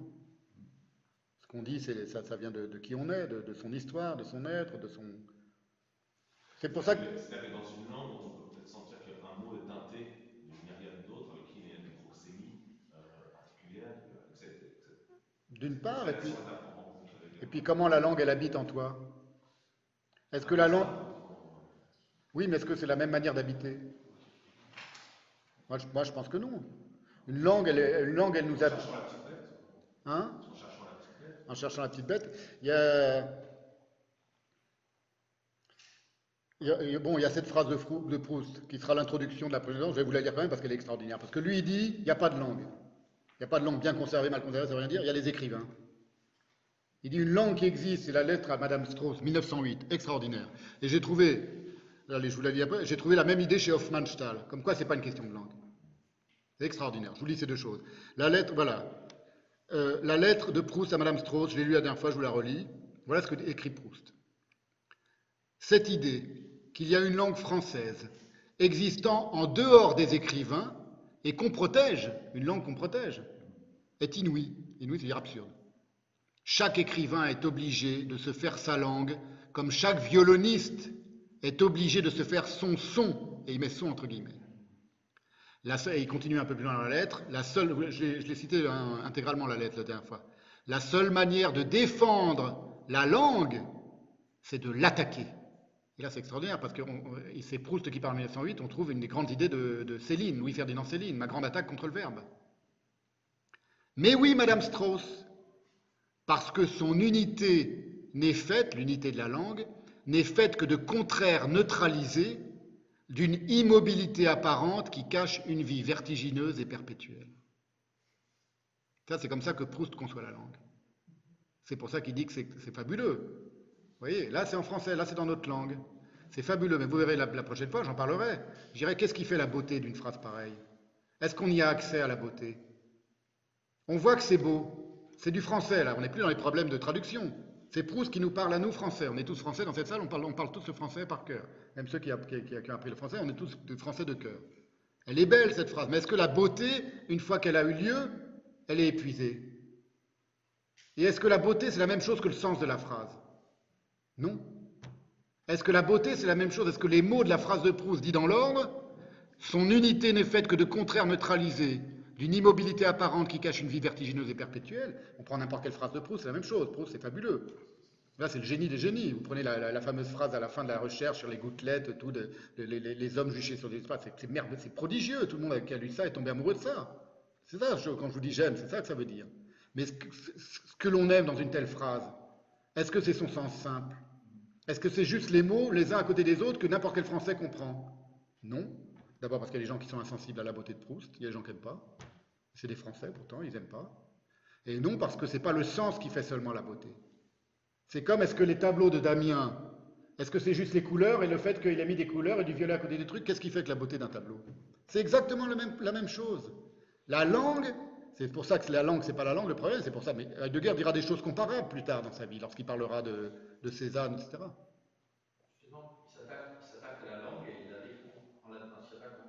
Qui, Damien Mais bien sûr. C'est exactement ce que tu fais. Bien sûr. Pourquoi Picasso disait euh, euh, un tableau est une, est une somme de destruction Il détruit la peinture d'une certaine manière. Il s'attaque à la peinture. Bah, la peinture qui serait, conçue comme une. T'es d'accord, Damien, ou pas? Je sais pas, c'est à toi de, de dire ce que t'en penses. Il- il- Je pense qu'il est d'accord. Et c'est c'est à partir de. Parce que cet échange était très beau sur. euh, je ne suis pas fascinée par Heidegger, je l'aime. Et c'est à partir de quel texte euh, que vous avez commencé à, à- à l'aimer C'est- c'est- c'est- Est-ce qu'il y a eu euh, un paragraphe, une phrase, un moment de Oh, qui euh. a fait que vous avez lu après Non, non, je- en général, comme pour tous les écrivains sur lesquels on, on débat, c'est des citations faites par d'autres écrivains. Donc, je sais plus, à l'époque, je, lisais pas mal le Solers qui citait Heidegger tout le temps. euh, euh, j'ai commencé à lire Heidegger, j'avais, euh, oui, après, c'est commencé comme ça, je pense. Vous lisez une ou deux phrases de Heidegger, et puis euh, si, vous êtes sensible à la profondeur, à la beauté, c'est tout. Là, on est dans un, moment très particulier de sa, de sa pensée, c'est une crise pour lui de sa pensée. Donc, on- j'insiste sur des choses comme ça, mais bon, vous lisez euh, euh, les Holzhege, Chemin qui ne mène nulle part, ou Approche de, approche de Hölderlin, ou Acheminement vers la parole, où il y a ce fameux dialogue avec le japonais, voilà, c'est tout. Moi, ça ne me déclenche pas de jouissance de lire Cheminement vers la parole. Je suis désolée. Pas, moi, j'ai vu ça avec des philosophes, j'ai vu ça avec Spinoza, j'ai vu ça avec beaucoup de philosophes. Mais Vous n'êtes pas tombée amoureuse Heidegger, moi, non, je m'ennuie. hein. Eh bien, on a le droit aussi. J'en ai lu, je Eh ben, c'est pas grave, faut pas forcer. C'est ce que dit aussi euh, Deleuze. J'avais cité, j'avais même mis l'enregistrement. Il dit il y a des molécules cérébrales, il dit il faut pas se forcer. Il dit moi, c'est Deleuze qui dit ça. Il dit Descartes, ça me fait chier. Il dit je sais, il est génial ça, mais moi ça me fait chier. Il dit Spinoza, j'adore. Et il a raison. Il dit ne perdez jamais une seconde. Euh, euh, quand on lit un, génie ou un grand écrivain et qu'on n'arrive pas, faut pas se forcer. Mais il faut pas se dire c'est de sa faute à lui. On a le droit, on a, vous voyez, on a le droit de. Ça fait rire Wagner. Allez, Wagner, il s'appelle Wagner. Je ne parlais pas de toi tout à l'heure, hein, Wagner, t'es au courant? Mon ami Wagner qui est brésilien. Les Brésiliens, ils ont des prénoms extraordinaires. C'est extraordinaire. c'est- c'est- Il y a des Napoléons, des- c'est vrai. hein. c'est comme les Africains. Les Africains, ils ont des prénoms qui datent du 19e siècle. Il y a des petites filles de 3 ans en Afrique qui portent le prénom de ma, de ma mère, euh, Ginette. Vous voyez, il y a une petite Ginette de deux ans euh, dans tout le Congo, dans toute la Centrafrique, partout. Honorine, euh, des, prénoms de. Et les, Brésiliens, pareil. C'est un peu dû à la colonisation quand même, non? Napoléon, tout ça je, voulais, je veux bien dire quelque chose sur ce j'aime ou j'aime pas Heidegger. Euh, personnellement, je ne connaissais rien à Heidegger et je suis tombé sur, le, dans, le, sur et dans d'ailleurs la lettre sur l'humanisme. Ah oui. Et, euh, et ça a été un, un choc. J'avais 20 ans et je m'en suis jamais remise, hein, à vrai dire. Et euh, c'était pas du tout scolaire précisément. C'était complètement. Euh, euh, parce que quand on dit c'est beau, euh, faut surtout pas faire euh, basculer Heidegger du côté d'esthétique. Euh, moi, ce qui me parlait chez Heidegger, c'est justement, ça me parlait de ce qui nous arrive, euh, de, de, la dévastation du monde, que ça me parlait de, de l'avènement de la subjectivité qui est en train de détruire euh, avec une vitesse et un acharnement absolument sans précédent. Euh, c'est la raison pour laquelle je me suis emparé, bah, comme euh, on a fait dans l'expérience, de, de tout ce qui était traduit, traduit en français à l'époque, hein, c'est-à-dire il y a plus d'une trentaine d'années maintenant. Et euh, Heidegger, ça, ça, me, ça, me, donnait une ressource considérable pour, euh, pour une issue possible à notre temps. Moi, je, je, me fous absolument que ce soit euh, beau, pas beau. c'est quelque chose qui a à voir avec la vérité de notre temps. Je pense que Heidegger a vu, alors en même temps, en n'ayant pas vu de choses, c'est ça qui est tout à fait impressionnant, cette, cette conjonction de la vue, de la vérité de notre temps d'aveuglement concernant euh, tout ce dont on est en train de parler, hein, et notamment euh, son aveuglement euh, autour du, du, judaïsme. Mais on ne peut pas liquider Heidegger parce que liquider Heidegger. Non, non, non, non, je ne pas du tout. Je présente Daniel Moïse quand même. Daniel Moïse est une grande heideggerienne, vous l'avez compris. Non, non, Elle a participé au dictionnaire Heidegger, donc vous pouvez trouver des, des, des, des textes non, de. Pas, pas du tout, je ne suis pas du tout une grande heideggerienne. Si, si, vous êtes aimé. J'ai essayé de penser les questions d'éthique médicale, le rapport au handicap, etc., dans notre monde, c'est-à-dire à la finitude. Et, j'avoue que je n'ai pas trouvé euh, dans notre modernité de penseur qui m'a le plus, qui m'a davantage éclairé sur la question de la finitude. Donc, euh, euh, penser aujourd'hui, ça, ça, me paraît difficile. Alors, si on dit on ne peut pas se passer d'Heidegger, on retombe sur l'histoire de la vérité, il n'y aurait qu'une voie, ce serait Heideggerienne. Non, non plus. Voilà. Mais pourquoi se priver, sauf en ramenant Heidegger C'est comme si on a un, ciel absolument magnifique et qu'on a le regard rivé sur euh, le point qui obscurcit ce, ce ciel magnifique.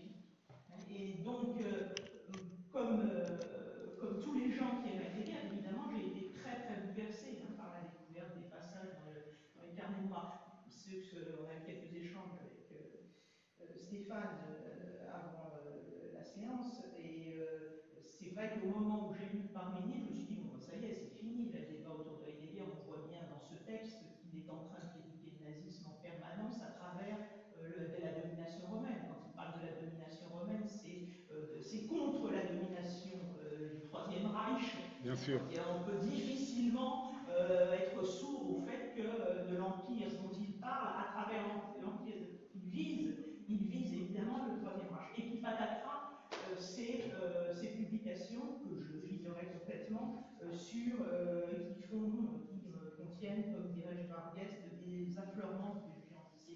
Alors effectivement, là c'est quand même c'est un gros choc hein, pour quelqu'un qui a été comment euh, garder euh, la vérité de Heidegger, comment euh,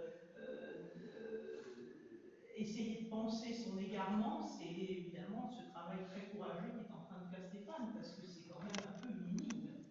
comment c'est possible hein, que cet homme-là qui a vu tellement la vérité de notre temps, ces impasses, d'un seul coup, dit des conneries pareilles, on va dire ce qu'il y a. ce qui est intéressant, c'est que c'est sa propre pensée de l'impensé qui permet de comprendre, parce qu'il a toute une pensée de ce qui est impensé. Quand il parle du ravage que le latin a fait de la traduction du grec en latin, il dit que ce n'est pas quelque chose que tout le monde a vu à l'œil nu, c'est quelque chose qui est resté impensé pendant des siècles. Et qui c'est parce que c'est impensé, ça permet de configurer le monde. C'est parce que c'est impensé, cette question des juifs, que les juifs continuent d'être malmenés et détestés de par le monde. Et alors, moi, ce qui m'intéresse, c'est de penser qu'est-ce qui se passe avec les autres génocides. Et les Amérindiens. Eux aussi, il y a de l'impensé.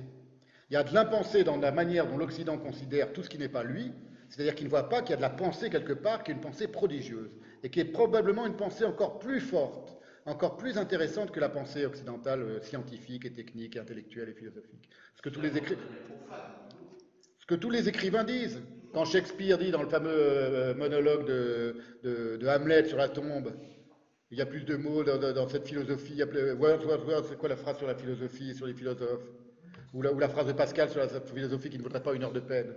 Tous les, ou, ou les phrases de Nietzsche. Nietzsche est de quel côté? Du côté des philosophes, non? Et du côté des écrivains. Quand il dit les- la vérité est une, si la vérité était une femme, tous les philosophes ont échoué à la séduire. Donc il y a quelque chose, il se passe quelque chose, c'est ça qui est, très, passionnant. Il y a la question des juifs, la question juive, appelons-la comme ça, qui en Occident est, nucléaire, est centrale, et qui n'est pas, terminée. Et je suis en train de me demander si finalement, s'il y a, tellement y a eu tellement d'antisémitisme, mais il continue d'y avoir encore tellement d'animosité à l'égard des juifs, c'est pas parce que les juifs sont les derniers des Mohicans, de toutes ces civilisations non métaphysiques qui ont été écrabouillées par l'Occident. C'est une question que je suis en train de me poser. Parce que les juifs continuent de pratiquer leur pensée, euh, les juifs pieux, euh, on n'existe pas pour eux. Ils sont dans leur yeshivot, en Israël, en Amérique, tout ça. Du matin jusqu'au soir, les fameux juifs qu'on voit sur Netflix de manière caricaturale, ils vivent une vie d'é- d'études et de pensée permanente. Ils sont dans, la- dans le rapport à la Torah et à la parole du Dieu juif, qui est la même depuis 5000 ans. Le même rapport, c'est-à-dire un rapport de questionnement et de vie pensive. Ils continuent, les Indiens d'Amérique, c'est terminé. Ils sont dans des réserves, ils sont alcoolisés à mort, on les a détruits.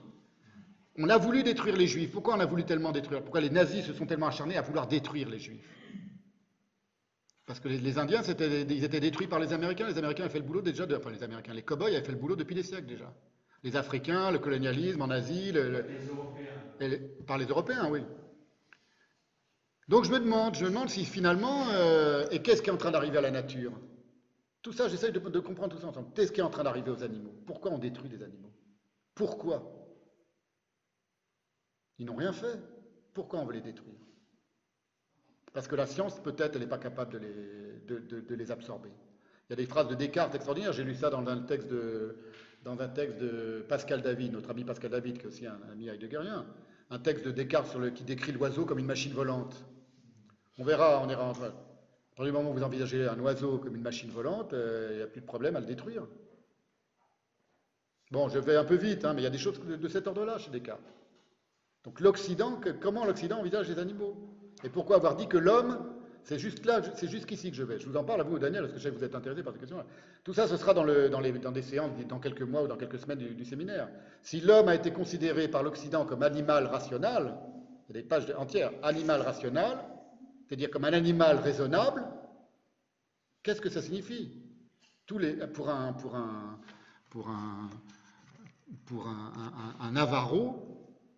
l'homme, un Indien n'est pas, un Navarro n'est pas un animal raisonnable. Il est un animal.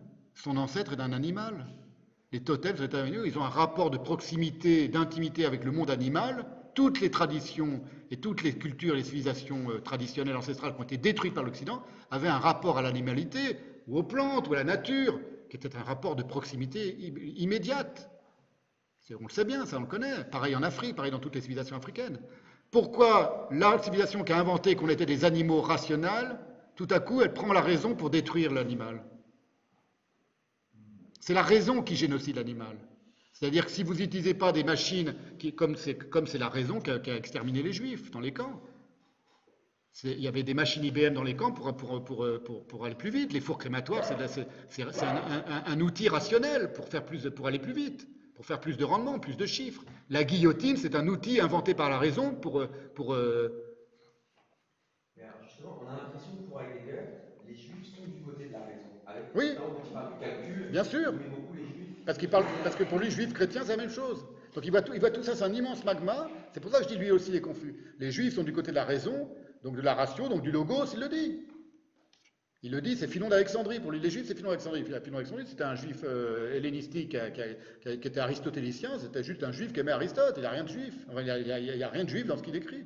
Mais comme il a écrit sur les juifs, Heidegger, il, a, il lisait que le grec, il a lu ça, il croit que c'est ça les juifs. Pour un mec qui a fait quand même, il a fait quand même des études de théologie, il est quand même au courant que les juifs, c'est lié à une langue, et pas n'importe quelle langue. Il y a la langue, l'hébreu biblique. Euh, Si on ne parle pas de l'hébreu biblique, on ne peut pas parler des juifs. Donc évidemment, il est complètement confus cette question. Mais la grande question, c'est comment un type qui été aussi, euh, cultivé, catholique, Donc, euh, il n'était pas bouddhiste, il n'était pas d'un autre monde. Mais c'est pas le seul. Il n'y a pas que lui. C'était ça, c'était que l'antisémitisme est une passion qui traverse l'intellectualité. C'est- C'était une, une puissance d'aveuglement euh, terrible. Pourquoi, pourquoi vous ne l'envisagez pas juste comme ça en fait Parce que, on, on peut, parce que si on l'envisageait comme ça, on ne comprendrait pas que des gens, des gens qui adoraient euh, Mozart et Beethoven et qui avaient lu Hegel et Kant et Schelling se soient mis à devenir des nazis. C'est le même peuple, par exemple. Ou que des gens très intelligents et très rationnels soient fous, fous furieux d'antisémitisme. Si c'est juste une passion comme ça et que la raison n'a rien à y voir, quand je dis la raison, pas, ça ne veut pas dire quelqu'un de, de raisonnable. Qui traverse l'intellectualité, je veux dire justement, elle en- elle emporte la raison. Avec elle. Ben, moi, je, pense que si on l'envisage comme ça, que c'est une sorte de folie, c'est aussi ça. Je dis pas que vous avez raison, c'est pas un, antisémite, euh, il est délirant, il y a une forme de grand délire. Mais d'où vient ce délire? Qu'est-ce qui a suscité ce délire? D'où vient le délire de la haine? Pourquoi quelqu'un se met à haïr? On sait qu'il y a de l'amour dedans. Bon, faut pas, pas la peine d'avoir lu les œuvres complètes de, Freud pour savoir que dans la haine, il y a beaucoup d'amour. hein. Et que les antisémites, ils adorent les juifs. Ils les aiment beaucoup. Je blague pas. hein. C'est une forme d'amour, vraiment, c'est de l'amour déçu. euh, mais bon. Mais la question juste de la, passion, ça ne suffit pas à expliquer euh, la généalogie de la chose, si vous voulez. C'est quelque chose qui parcourt les siècles.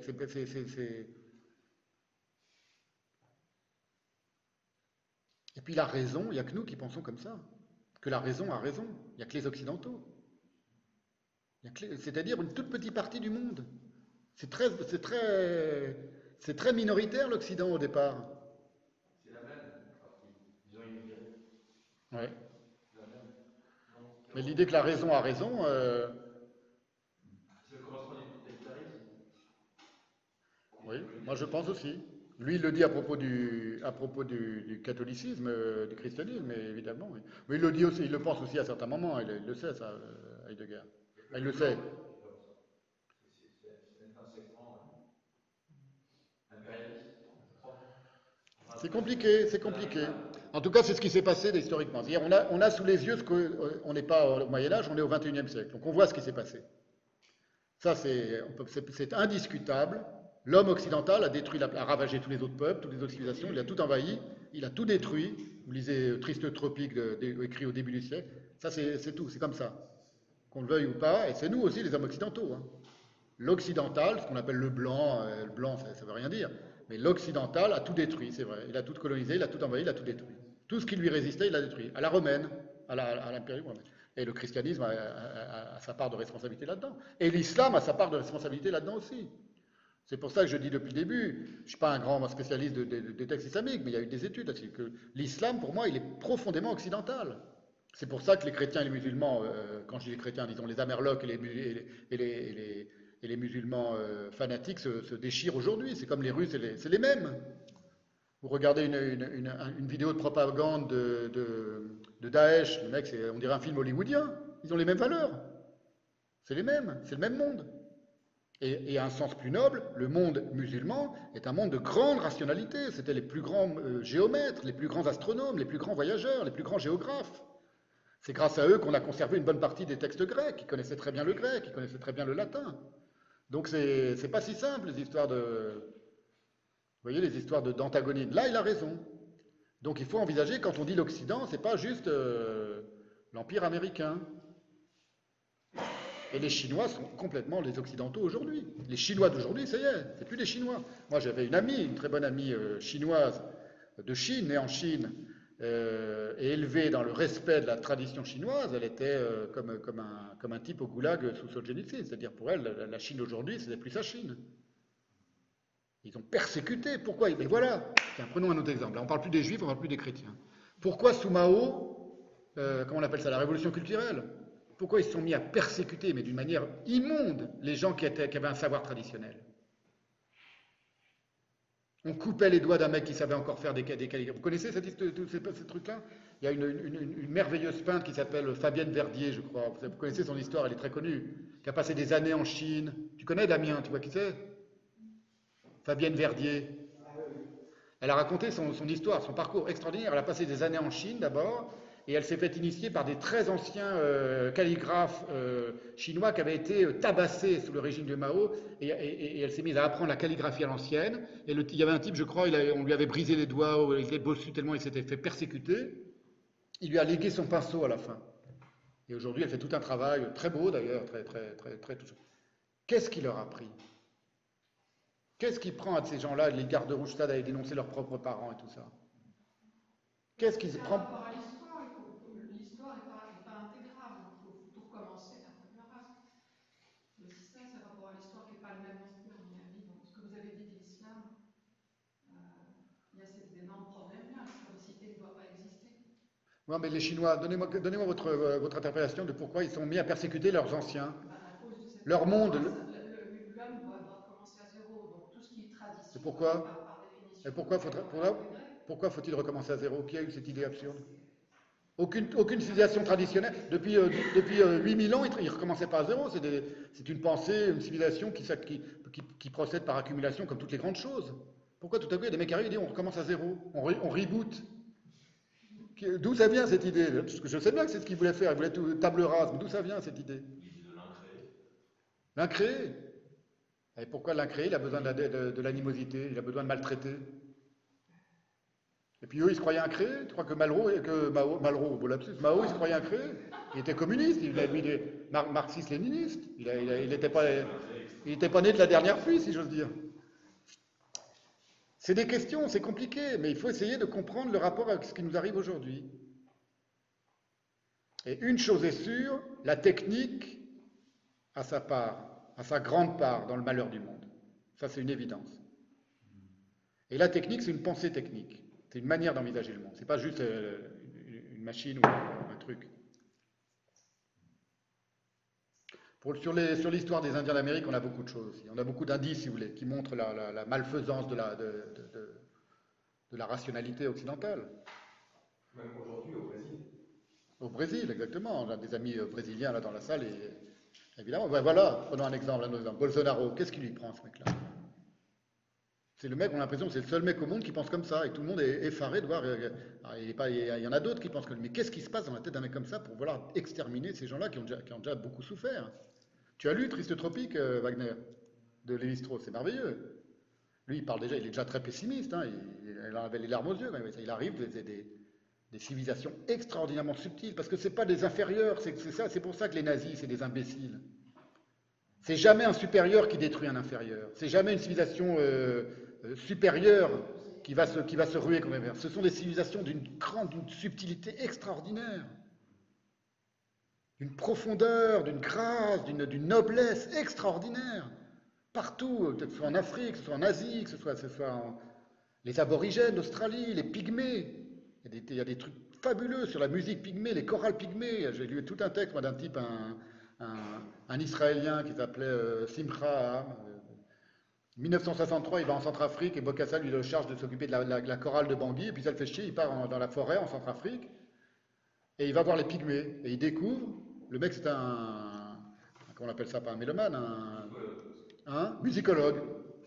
Et il découvre une, civilisation où les gens, ils inventent, ils inventent pas, ils, par, par transmission et par tradition, ils ont un rapport au rythme, à la rythmique et à la musique qui est inouï en Occident. C'est-à-dire, ils font des chorales comme ça, ils s'assiedent tous en rond, ils rentrent dans la chorale, il y en a un qui rentre au bon moment, et à la, à la- microseconde près, ils rentrent dans le rythme du truc, de la truc, ils ont tout par cœur. Il dit, c'est des, ça n'a plus rien à voir, ça fait exploser tout ce qu'on croit savoir sur le, sur le, le- le- solfège occidental et tout ça. Et, ils sont prodigieusement fins et subtils dans leur rapport à la musique, à la musicalité, la manière dont leur corps, dont leur âme, dans leur esprit, dont leur langue rentrent dans cette musique. Et c'est en plus, il a pris des enregistrements, c'est d'une beauté pure qu'on les écoute.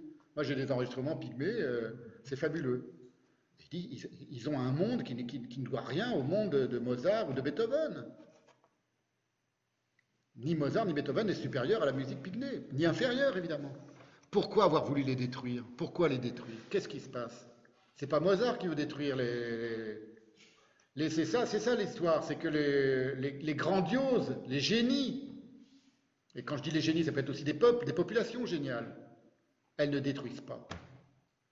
Et si l'Occident s'est mis à détruire, c'est parce qu'il y avait quelque chose qui rongeait l'Occident. Ce sont des, intuitions que j'ai. Je ne dis pas que ce sont. Il faut après, il faut aller les observer dans les textes et dans les, dans les discours. Je pense que l'Occident avait un problème. Un problème d'infériorité, un complexe d'infériorité. Qu'est-ce qui fait qu'on a un Trump aujourd'hui à la tête de l'Amérique? Ou, euh, prenons le, on ne dira pas de mal du, personnel politique français. J'ai promis à mon ami Eric Dupont de ne pas dire du mal de. Enfin, kiff kiff. Hein c'est ça quelqu'un qui, est un chef qui guide son peuple? Un fureur, c'est ça? C'est Macron un grand chef indien, on sait pourquoi c'est un grand chef indien. C'est pas le, pas le mec qui rate toutes qu'il tire une flèche, il rate ces trucs. C'est comme le, grand, le grand, le grand rave, le, chef de la communauté juive, c'est pas celui qui comprend rien à la Torah, qui se trompe à chaque ligne. Hein. C'est toujours le meilleur.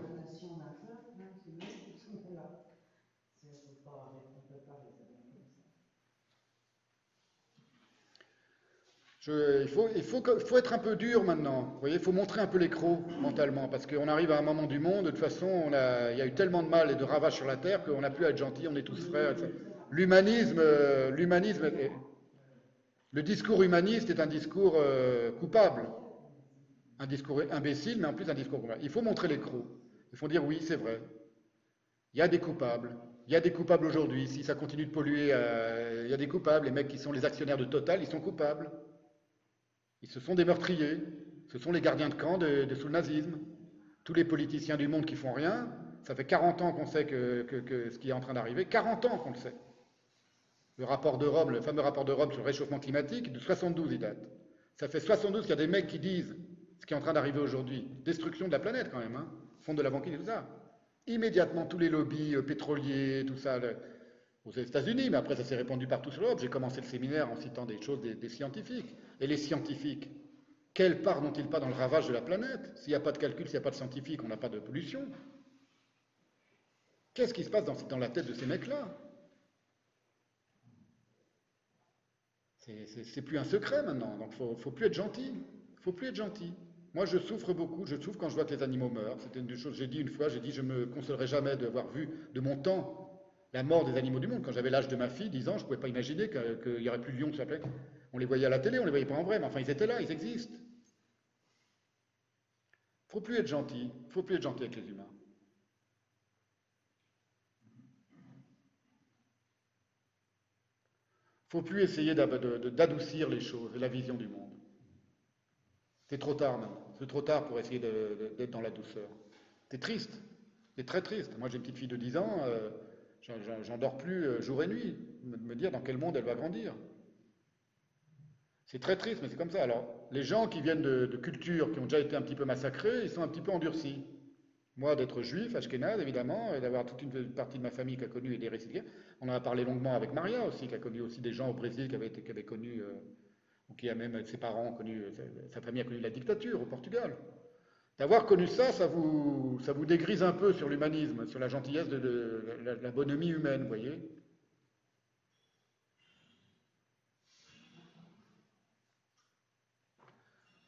Bon, je ne sais pas si on sort un peu de notre, notre propos, mais pas tellement. Pour, pour, pour revenir à une chose qui m'a marqué dans ce que vous avez dit, c'est cette idée d'être amoureux. Oui. Oui. Euh, pas amoureux, j'aime, j'aime sa pensée, oui. Oui, exactement. Euh, on pourrait l'appliquer à un champ un peu plus large, c'est-à-dire que là, c'est vrai qu'il y a Damien, moi je ne suis pas la nature, du dessin, donc à l'art. Bien sûr, bien sûr. Je parle même on pas amoureux d'un auteur, d'un philosophe. Euh, bien sûr. Et ce qui me paraît intéressant, enfin, peut-être c'est une question que vous posez, est-ce qu'on est qu a des moments de, de crise C'est à vous. J'espère. Si vous avez un moment de crise, c'est vous. C'est pas, c'est pas Cézanne. Hein. Oui, je ne vais pas donner un exemple. J'aime Picasso, j'ai aimé Picasso de 20 à 30 ans, et puis à 30 ans, maintenant j'aime plus Picasso, j'aime Braque, d'accord? Mais c'est votre problème à vous, c'est pas le problème de Picasso. Heidegger, c'est son truc, exemple, il adorait Braque, et Picasso, il n'a même pas voulu le rencontrer. Ce que j'essaie de dire, c'est simplement que c'est une relation vivante. C'est simplement que C'est une relation vivante, c'est une relation qui est fluctuante. Oui, mais en vous Oui, bien sûr. Qui n'implique pas l'autre. Oui, bien sûr. Qui n'implique pas le. C'est pour ça que c'est pas une relation d'amour, c'est pas une relation amoureuse. Amoureuse, on est deux, avec un. Euh, Quelqu'un tombe amoureux d'un tableau de Damien, c'est entre lui et lui, en passant par le tableau de Damien, mais Damien n'y est pour rien. C'est pour ça d'ailleurs que, d'une certaine manière, il n'y a pas une, de même qu'il n'y a pas une peinture qui, qui existe. C'est comme si on disait la peinture existe en dehors des peintres. Ben non. Et là, là, on comprend très vite. Eh Proust dit la même chose. Eh, je voulais vous lire la phrase de Hofmannsthal qui dit la même chose aussi, d'une manière différente. Je vous la lis parce que c'est vraiment beau aussi. C'est une conférence qui été écrite en 1906, qui s'intitule Le poète et l'époque présente, où il parle de la magie muette du poète qui gouverne le monde en cachette. C'est beau, hein? Hofmannsthal. Tout ce qui s'écrit dans une langue et, risquons le mot, tout ce qui s'y pense descend des productions des quelques-uns qui, une fois, ont disposé de cette langue en créateur. Et tout ce qu'on appelle littérature au sens le plus large et le moins sélectif, jusqu'au livret d'opéra des années 40, jusqu'au roman populaire au bas de l'échelle, et il parle des années 40 du 19e siècle, jusqu'au roman populaire au bas de l'échelle, tout descend des quelques grands livres de la littérature universelle. C'est une descendance avilie, défigurée jusqu'au grotesque par des croisements indisciplinés, mais c'est une descendance en ligne directe. Ainsi, ce sont quand même réellement les poètes, uniquement les poètes, les mots que leur cerveau a mariés pour toujours, a séparés pour toujours en antithèse, les figures, les situations où ils ont symbolisé le cours éternel des événements, ce sont uniquement les poètes avec lesquels l'imagination des centaines de milliers a affaire. Vous voyez que, comme il dit la même chose que Proust Ça, Heidegger, il ne le pense pas du tout comme ça. À ce moment-là, il n'envisage pas comme ça. Après, quand il va prendre toute sa pensée l'antanantès et quelques-uns, etc., là, ça, là, il va le re reconfigurer comme ça. Muriel, vous vouliez parler tout à l'heure, non? Oui, en fait, j'étais en train de... Parce que souvent, moi, j'entends Occident, Occident. C'est quelque chose qui, même sous ma plume, me dérange. Parce que euh, l'Occident lui-même, c'est occidentalisé, on va dire. Quand on regarde, par exemple, toutes les lignes vernaculaires euh, parées au Moyen-Âge avec les corporations métiers, les saltimbanques, les alchimistes, les, etc. Bien sûr. En fait, qui ont été colonisés Bien sûr. Cette, cet esprit. Et donc, euh, je pensais à, la pensée, à deux pensées en fait, à la pensée de Arthur Kostler, qui, euh, qui explique qu'en fait il y a une rupture du corps. On est sur le. le, le c'est Kostler Non, c'est vous, je, je, je, vous filme. Ah, et, euh, et puis, je pensais aussi à la pensée de Kleist qui m'a fait penser aux étincelles. Oui. Quand il dit dans le théâtre de marionnettes qu'en fait, euh, il dit plus ou moins, enfin je résume vite fait parce qu'il dit pas ça du tout en fait, mais euh, il dit que l'esprit le, en fait se met dans toutes les articulations de la marionnette et que, et que c'est l'articulation euh, vernaculaire de la société qui va faire qu'il euh, va y avoir une, une, une, une techné euh, intelligente et humaine en fait. Et que en fait les, le, le danseur bourgeois qui danse dans l'opéra séparé, tout d'un coup il a perdu le rapport au corps et donc à la transmutation des trois cerveaux euh, l'un dans l'autre. Et donc cette séparation dans le corps de l'homme, qui est un corps articulé, donc spirituel et, et aussi euh, euh, où l'esprit est dans chaque articulation, Oui. comme dans une marionnette, et ben en fait, il, voilà, il, a, il attribue ça à ça, cette séparation du corps et de l'esprit, et il dit que là, il y a les deux veines dans l'Occident, en fait. Oui, oui, tout à fait. que dit Kostler aussi. Mais Et Gue- Guénon dit des choses comparables aussi. René Guénon, que je suis en train de lire là, dans La crise du monde moderne, il dit aussi des choses comme ça. Il dit on a perdu le rapport de- de- des sociétés traditionnelles, mais qui existaient aussi en Occident, tout à fait. Oui. Ce que dit aussi Orwell par rapport au passé. Orwell, il dit que, que, en fait, le- on a le complexe d'Orphée, en fait. Oui. On ne peut pas se retourner, mais qu'en fait, et Proust dit que le passé est par-dessus notre tête et qu'on avance vers lui. Oui. Donc c'est c'est un peu ces lignes de. Alors pourquoi ça s'est devenu si fort euh, justement ici Ça c'est euh, une autre question. Parce qu'il faut être rationnel. C'est-à-dire, oui, c'est ça, il faut, revenir à la question de la raison. Parce que quand je dis l'Occident, ça m'a été un peu reproché, quand je dis l'Occident, ça ne veut pas dire tout, tout ce qui est occidental est acheté. Shakespeare, c'est l'Occident aussi. Moi, je suis occidental, on est tous des occidentaux. Donc vous avez raison, il faut faire très attention. Il y a des lignes aussi qui traversent l'Occident, qui sont des lignes qui échappent. Hofmannsthal, vous voyez, euh, c'est un penseur allemand, un écrivain, un grand, écrivain, un grand poète allemand, euh, euh, autrichien, je ne sais plus, c'est l'Occident. Donc évidemment, c'est pour ça que c'est vrai- là qu'Heidegger revient avec toute son acuité, c'est la technique quand même. Le, vrai problème, c'est la technique. C'est la manière dont on conçoit le- le- l'efficacité de la raison.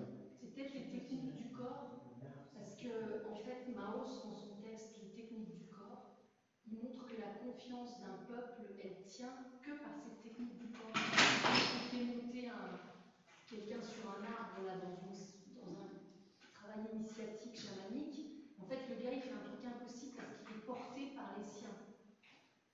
Il il Ouais. passe par un truc rituel, donc la musique, euh, Ouais, bien sûr. etc. Et quand on perd ça, en fait, on perd le, le corps social, le corps, euh, et en fait, on l'impose. euh,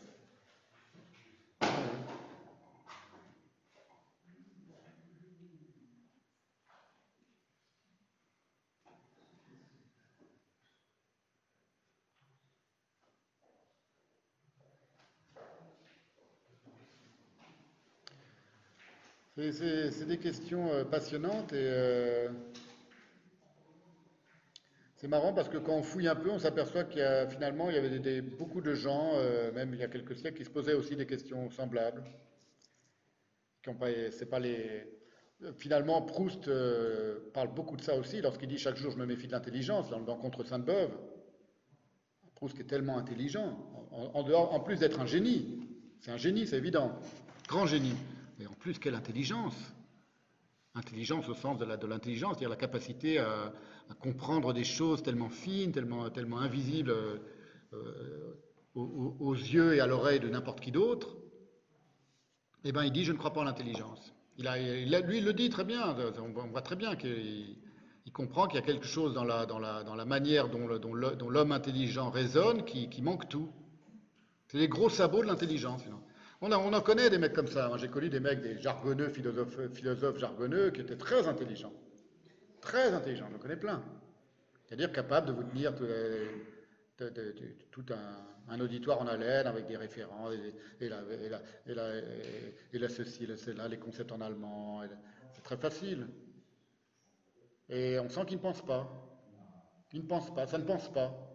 Ça jargonne, ça en impose, mais ça ne pense pas. On sent que même, pourquoi, je dis ça? Pas parce qu'on est, on est plus intelligent que les intelligents. Vous les regardez, vous regardez leur corps, vous les regardez, vous regardez leur visage. Ça se voit, c'est quelqu'un qui est comme ce que vous dites sur les corps, voilà. On voit quand un corps, il est intriqué dans des choses qui l'empêchent d'être libre. C'est pour ça que Nietzsche aimait tellement la danse. L'esprit libre, de, selon Nietzsche, c'est aussi... euh, il disait, je croirais qu'en un Dieu qui sache danser. Pourquoi? On a un danseur, là. On a, Sandra Lévy et monsieur que je viens de rencontrer aujourd'hui, qui, a bien, très bien connu Pina Bausch. Donc, euh, et vous, vous avez bien connu le mime Marceau, donc c'est- quand même un, rapport avec la danse. Il y a tous les danseurs, je suppose, moi je ne suis pas danseur, mais tous les danseurs savent ça, qu'il y a une intelligence du corps qui est bien plus intelligente que, l'intelligence de la, raison. Donc ça veut dire que ce pas des choses qui n'existent pas en Occident non plus. Certains y ont accès en Occident. Mais c'est pas ça qui a prévalu pour le cours du monde, malheureusement. Malheureusement.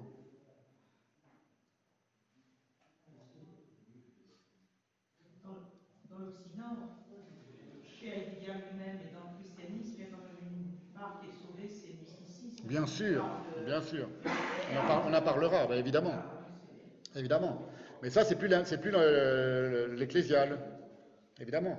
Pourquoi il, adore tellement euh, Maître Eckhart et, euh, et Angelus Silesius? Je comptais en parler, enfin je vais en parler. Évidemment, lui est très sensible à ça. Mais qui peut ne, pas être sensible à ça? La rose est sans pourquoi. Voilà. Il y a des pages entières de Heidegger sur cette phrase de Angelu- Angelus Silesius. Le Kain Varum de la rose. Ce qui est très intéressant, c'est essayer de penser ça avec la fameuse phrase dite par le nazi à Primo Levi. Vous connaissez cette anecdote? C'est Primo Levi qui raconte ça dans Si c'est un homme, le récit de son, passage à, Auschwitz, et il raconte qu'à un moment, il avait tellement soif, il voit une stalact- stalactite de glace et qu'il essaie de la briser pour, boire quelques gouttelettes. Et il y a un nazi, un, gardien de camp qui passe et qui, balance ce truc, qui lui retire la bouche et qui l'empêche de boire. Et lui dit Varum, pourquoi? Et l'autre lui dit Kain Varum. Il n'y a pas de pourquoi. C'est la même phrase, enfin c'est la même expression chez Angelus Silesius. Elle donne quelque chose de- c'est- fou, hein, c'est connu, non ça, Vous connaissiez cette, cette histoire C'est pas d'ailleurs ici, il n'y a pas de pourquoi. Ouais, un truc comme ça. Et c'est- euh, oui, c'est possible, oui. Faudra vérifier, je l'ai dans mes notes, là, je pourrais regarder maintenant, mais oui, oui. Il y a un truc comme ça. Mais enfin, en gros, il n'y a pas de pourquoi. C'est-à-dire, on ne questionne plus maintenant. On triomphe, on est les nazis, t'es dans t'es à Auschwitz, la technique, le- le- l'intelligence triomphe, tu questionnes plus. Tu ne demandes pas pourquoi. Alors que quand Angelus dit la rose est sans pourquoi, il veut dire autre chose. Il veut dire de cette manière, la rose, elle continue de questionner. Elle continue de nous questionner. Sa beauté continue de nous questionner. Ou elle échappe à toute question. Ou elle échappe à toute question. Donc, elle, elle continue- donc, elle, donc elle- du coup, on ne peut pas, on peut pas s'arrêter de la questionner. Parce que si elle échappe à toute question, d'une certaine manière. Je sais plus, je me souviens plus exactement de, ce de, ce qu'il, euh, de comment il, tout ça, et de guerre, mais il y a des, des pages merveilleuses. C'est dans le principe de raison, c'est ça, non? Donc, euh, voilà, tout ça, c'est... Mais ce qui est très intéressant, c'est que là, c'est encore autre chose que n'a pas Heidegger. Parce qu'on va voir comment ça se passe. euh, C'était pour ça que je voulais parler tellement de la littérature. C'est qu'en France, entre autres, en France, on a la chance qu'on a quand même une tradition littéraire euh, extraordinaire. J'allais dire impériale, on va pas le dire comme ça, mais on a quand même, ça va du roman de Renard et du roman de La Rose jusqu'à qui vous voulez, euh, jusqu'à Louis-Ferdinand Céline ou jusqu'à Be- Beckett, même jusqu'à qui vous voulez. On a une bonne ribambelle quand même de grands génies et qui tous, comme par hasard, quasiment tous, ne faisaient pas partie de l'université, étaient hors académie. Villon, l'académie pour nous, c'est la Sorbonne et l'académie française. hein. Il n'y a pas un seul parmi les très grands écrivains qui, sont issus de la- alors que les penseurs allemands, les fameux penseurs et poètes, sont tous issus de la grande université allemande. Et ça, c'est un truc, on sent que chez Heidegger, ça ne lui parle pas, ça. On, verra quand il attaque, euh, Pascal, la, la- fin de l'existence littéraire, c'est ça que ça veut dire aussi. Là, il y a un truc qui l'agace profondément. C'est pas la littérature au sens des grands écrivains. C'est le monde littéraire qui se pavane en Allemagne, comme partout, la critique littéraire, ça, l'industrie littéraire, ce que Lacan appelait la publication. Et il a raison. Mais pourquoi lui, il n'envisage pas que la littérature, c'est quand même d'abord les textes? Il n'y a pas une seule citation de Shakespeare dans, dans Heidegger. Proust, à peine. euh. Pourquoi? C'est fou. Alors on peut dire, c'est pas, c'est pas son, truc. Il, avait, une, culture immense, d'une am- d'une amplitude énorme, qui était très philosophique, très. Quand même, c'est bizarre. C'est-à-dire que ça ne lui parle pas. Et Shakespeare, c'est pas un philosophe. Si vous avez l'esprit philosophique, Shakespeare, ça vous parle pas. C'est vrai. Et Dante, il n'y a pas une, seule, pas une seule citation de Dante. Cervantes, n'en parlons pas. Les, Français, très peu, mais pas. Est-ce que quelqu'un qui, est tellement passionné par la pensée, c'est là qu'on voit que c'est un penseur allemand de cette manière. Il faut lui retourner la monnaie de sa pièce. Lui, il s'est foutu de la gueule des Français. Il a dit quand les Français me disent j'essaie de penser, j'y arrive pas, il faut que je passe à l'allemand. Il a dit ça dans le Spiegel en 1936. Eh ben, c'était la partie que je, ferai la la prochaine fois, mais très sérieuse, hein, sur qu'est-ce que c'est que la pensée d'un point de vue de la littérature française, entre autres. On l'a vu un petit peu avec Hofmannsthal, avec Proust, c'est pas, on est dans un autre rapport. Un autre rapport entre le, penseur et le monde. Évidemment, dans ce cas-là, on ne se fait pas berner par Hitler. Hein. C'est pas Proust qui serait, qui serait fait berner par Hitler ou par qui que ce soit. hein.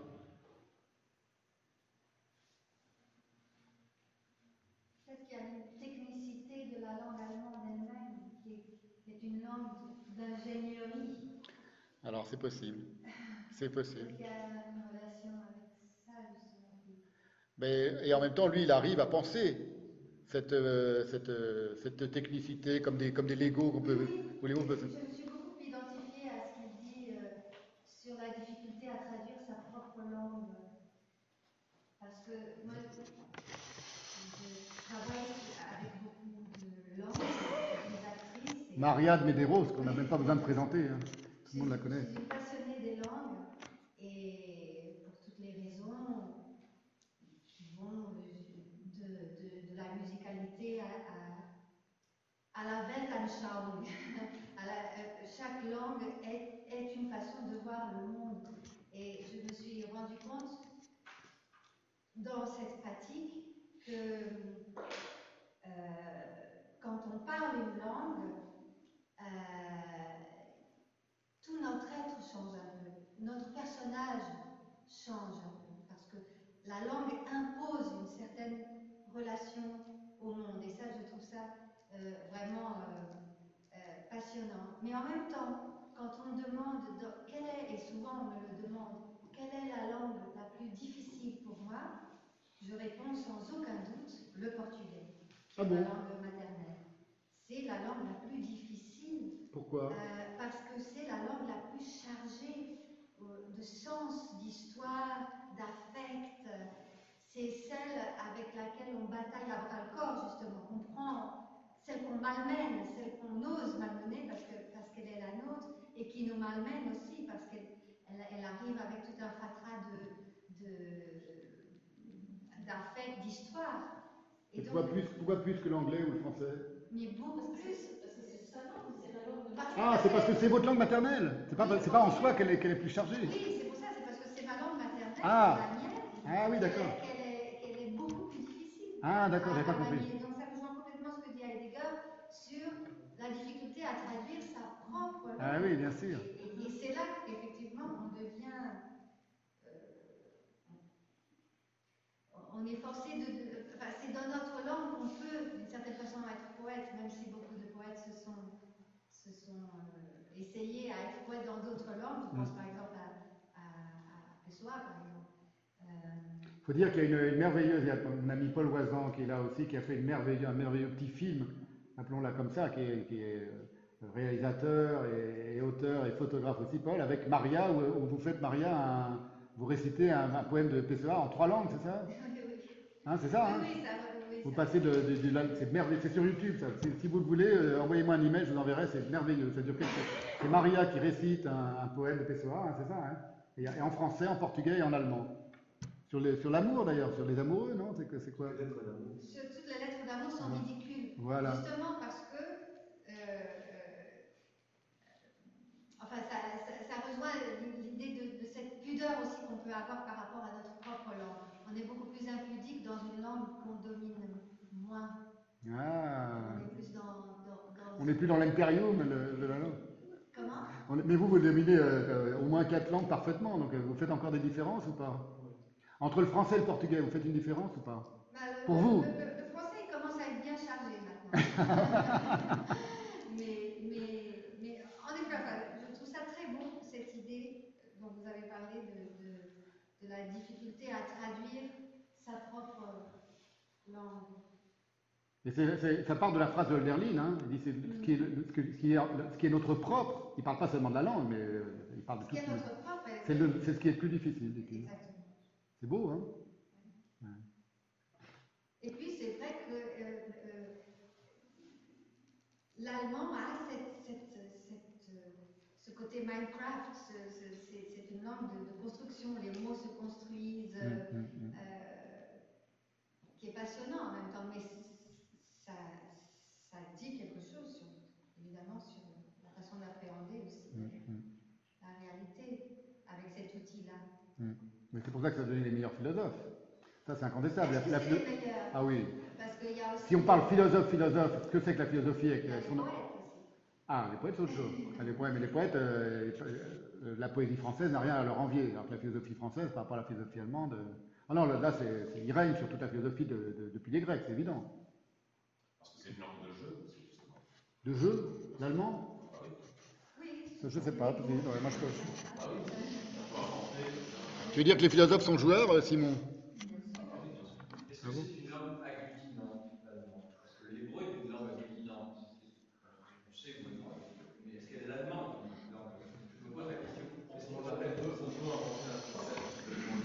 Ah Simon Lebovitch, qui est aussi un peintre, qui a une grande activité de, de peintre et un penseur aussi. et- Donc, euh, vas-y, je t'ai présenté, Simon, vas-y, continue. Moi, ce- moi, ce qui me paraît fascinant avec l'allemand, justement, le parlant pas, mais euh, l'étudiant beaucoup et le, le convoquant euh, beaucoup, justement pour penser, euh, pour jouer à penser et penser en, en jouant, c'est qu'on peut euh, tout d'un coup former un concept complètement abstrait, complètement inouï, qui sera compréhensible immédiatement par un gosse de 4 ans. T'es sûr de ça? C'est pas, un préjugé, ça? non. C'est pas un lieu commun. de- un, mec, de, un gosse de 4 ans peut comprendre un, concept. euh, la rougéité euh, du, euh, du lacet mal lacé, on peut faire un mot comme ça, Ah ouais. c'est marrant, ça. parce que c'est littéral aussi. C'est- Par rapport au chinois, par exemple, c'est intéressant parce que Mao, il a fait une réforme. De la langue Ah oui, ah oui. En fait, le chinois, quand on l'entend, c'est très simple, il y, a, il y a beaucoup moins de sons que de lettres. Euh, c'est monosyllabique, euh, il y a, il y a quatre tons d'accords, mais il y a des mots qui sont sur le même ton qui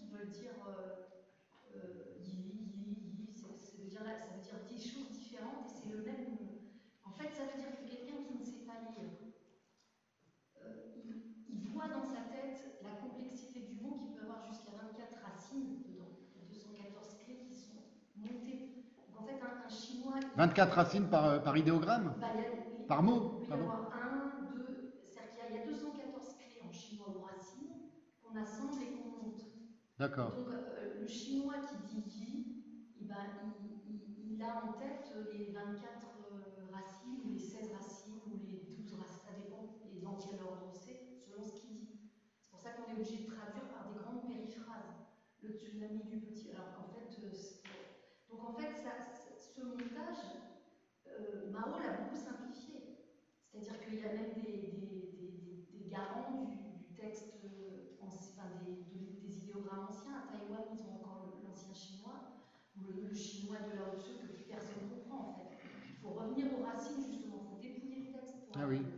et, euh, et en fait, il- il- il- euh, je pense que ça a beaucoup joué dans leur. euh, parce que, euh, quand- d'accord, il a appris à lire à tout le monde, mais euh, les gens, ne- quand ils disent yi, ils voient euh, peut-être. euh, ils voient plus les racines. Ils ont même enlevé le, le mot cœur, le yi, ils l'ont enlevé de certains idéogrammes où il était nécessaire, par exemple.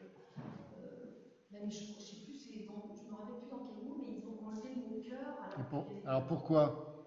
Qu'est-ce- pour- Est-ce que c'est. Soi-disant simplification, mais on, on en revient à la simplification technocratique de chez nous, c'est-à-dire que tout d'un coup, dans la tête d'un chinois contemporain qui n'a pas étudié l'ancien chinois, le rapport entre le monosyllabe pauvre par, par nature est plus mis en relation avec la complexité d'un idéogramme d'une richesse. euh, Ah oui, voilà.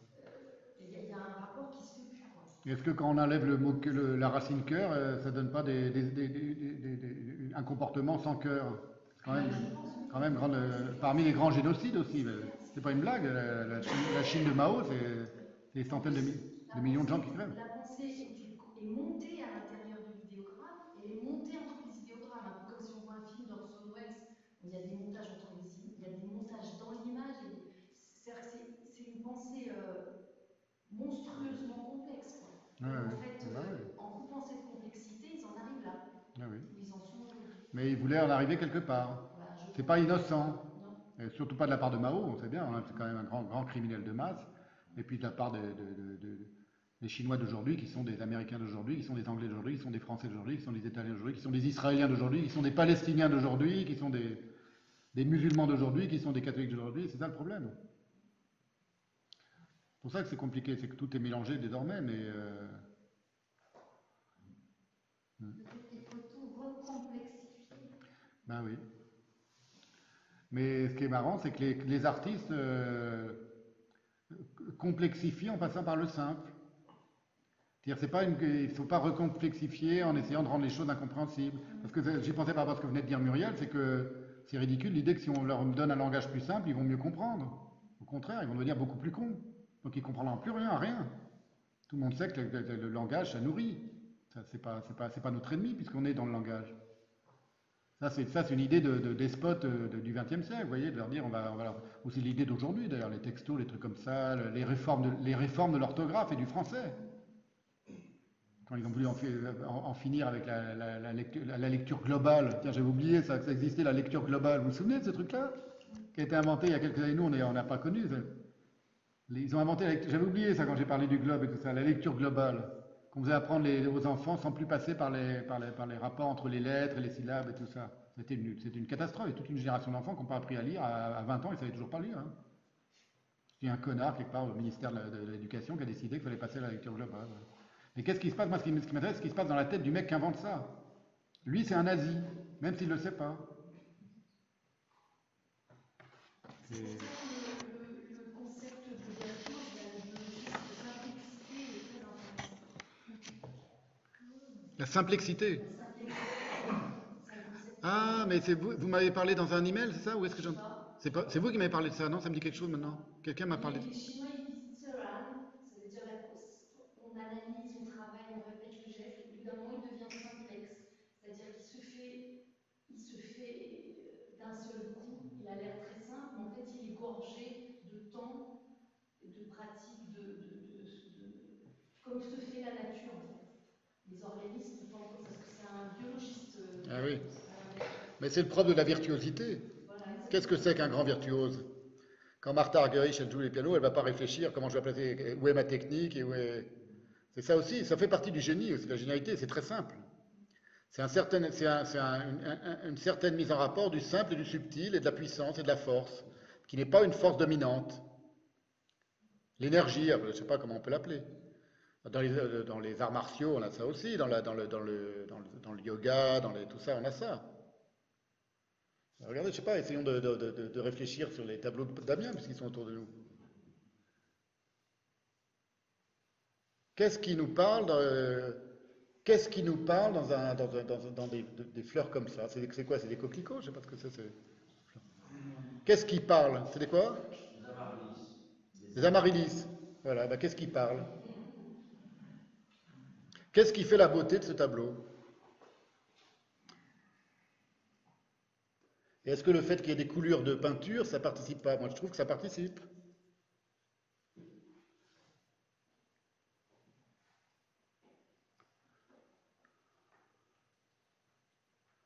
Mais lui, quand il a peint, euh, Damien, euh, je connais un peu, puis euh, Damien, c'est un grand peintre, donc comme tous les grands peintres, on sait, il n'a pas passé euh, 50 heures à réfléchir. hein. Il n'a pas fait toute une théorie de comment il allait faire son tableau. Tu l'as fait en combien de temps ce tableau, euh, Damien? On ne le répétera pas, mais Une heure et demie, une heure une heure et demie, une heure, voilà. Non, moins, moins, moins. Dix minutes. Non, sérieux? Dix minutes, un quart d'heure. Un quart d'heure, voilà. Vous avez un chef-d'œuvre en un quart d'heure. C'est ça? Et quand un, léopard, il fait son bond, un bond prodigieux, ou quand un dauphin, il saute, ou une baleine, elle saute. euh, Parce que c'est ça, c'est pour ça qu'il y a des rapports entre tout ça, vous voyez C'est pas juste des petites métaphores euh, pour rigoler. C'est que les, animaux, par exemple, la nature, en fait c'est tout con, la nature, elle est spontanément dans un rapport avec la beauté que les, artistes essayent de reproduire et de- de ressentir. Et les grands sont ceux qui arrivent, c'est tout. Ils y arrivent parce que ça leur parle. Et alors, dans l'autre camp, il y a ceux à qui non seulement ça ne parle pas, mais il y a ceux qui veulent le détruire. La haine de la beauté. Ça existe, hein. Eh oui. Dans l'histoire de l'art, on- dans l'his- dans l'histoire de l'art, on connaît bien ça, hein, la haine de la beauté. euh. Les gens qui sont dans. C'est trop beau pour être vrai, donc ils veulent le, le, le, mépriser, euh, l'écraser. Ouais. Ça, suis assez régulier. Ouais. Avec plus ou moins de violence. Ouais. Moi, il faut. On pour rien pour. Hmm. Pour rien. Oui, mais en même temps, c'est pas eux qui sont victimes. hein. C'est eux, qui dominent aujourd'hui. hein. La haine de la beauté, elle domine le monde aujourd'hui. hein. Ouais, la laideur du monde, oui. Il faut faire avec. Eh oui.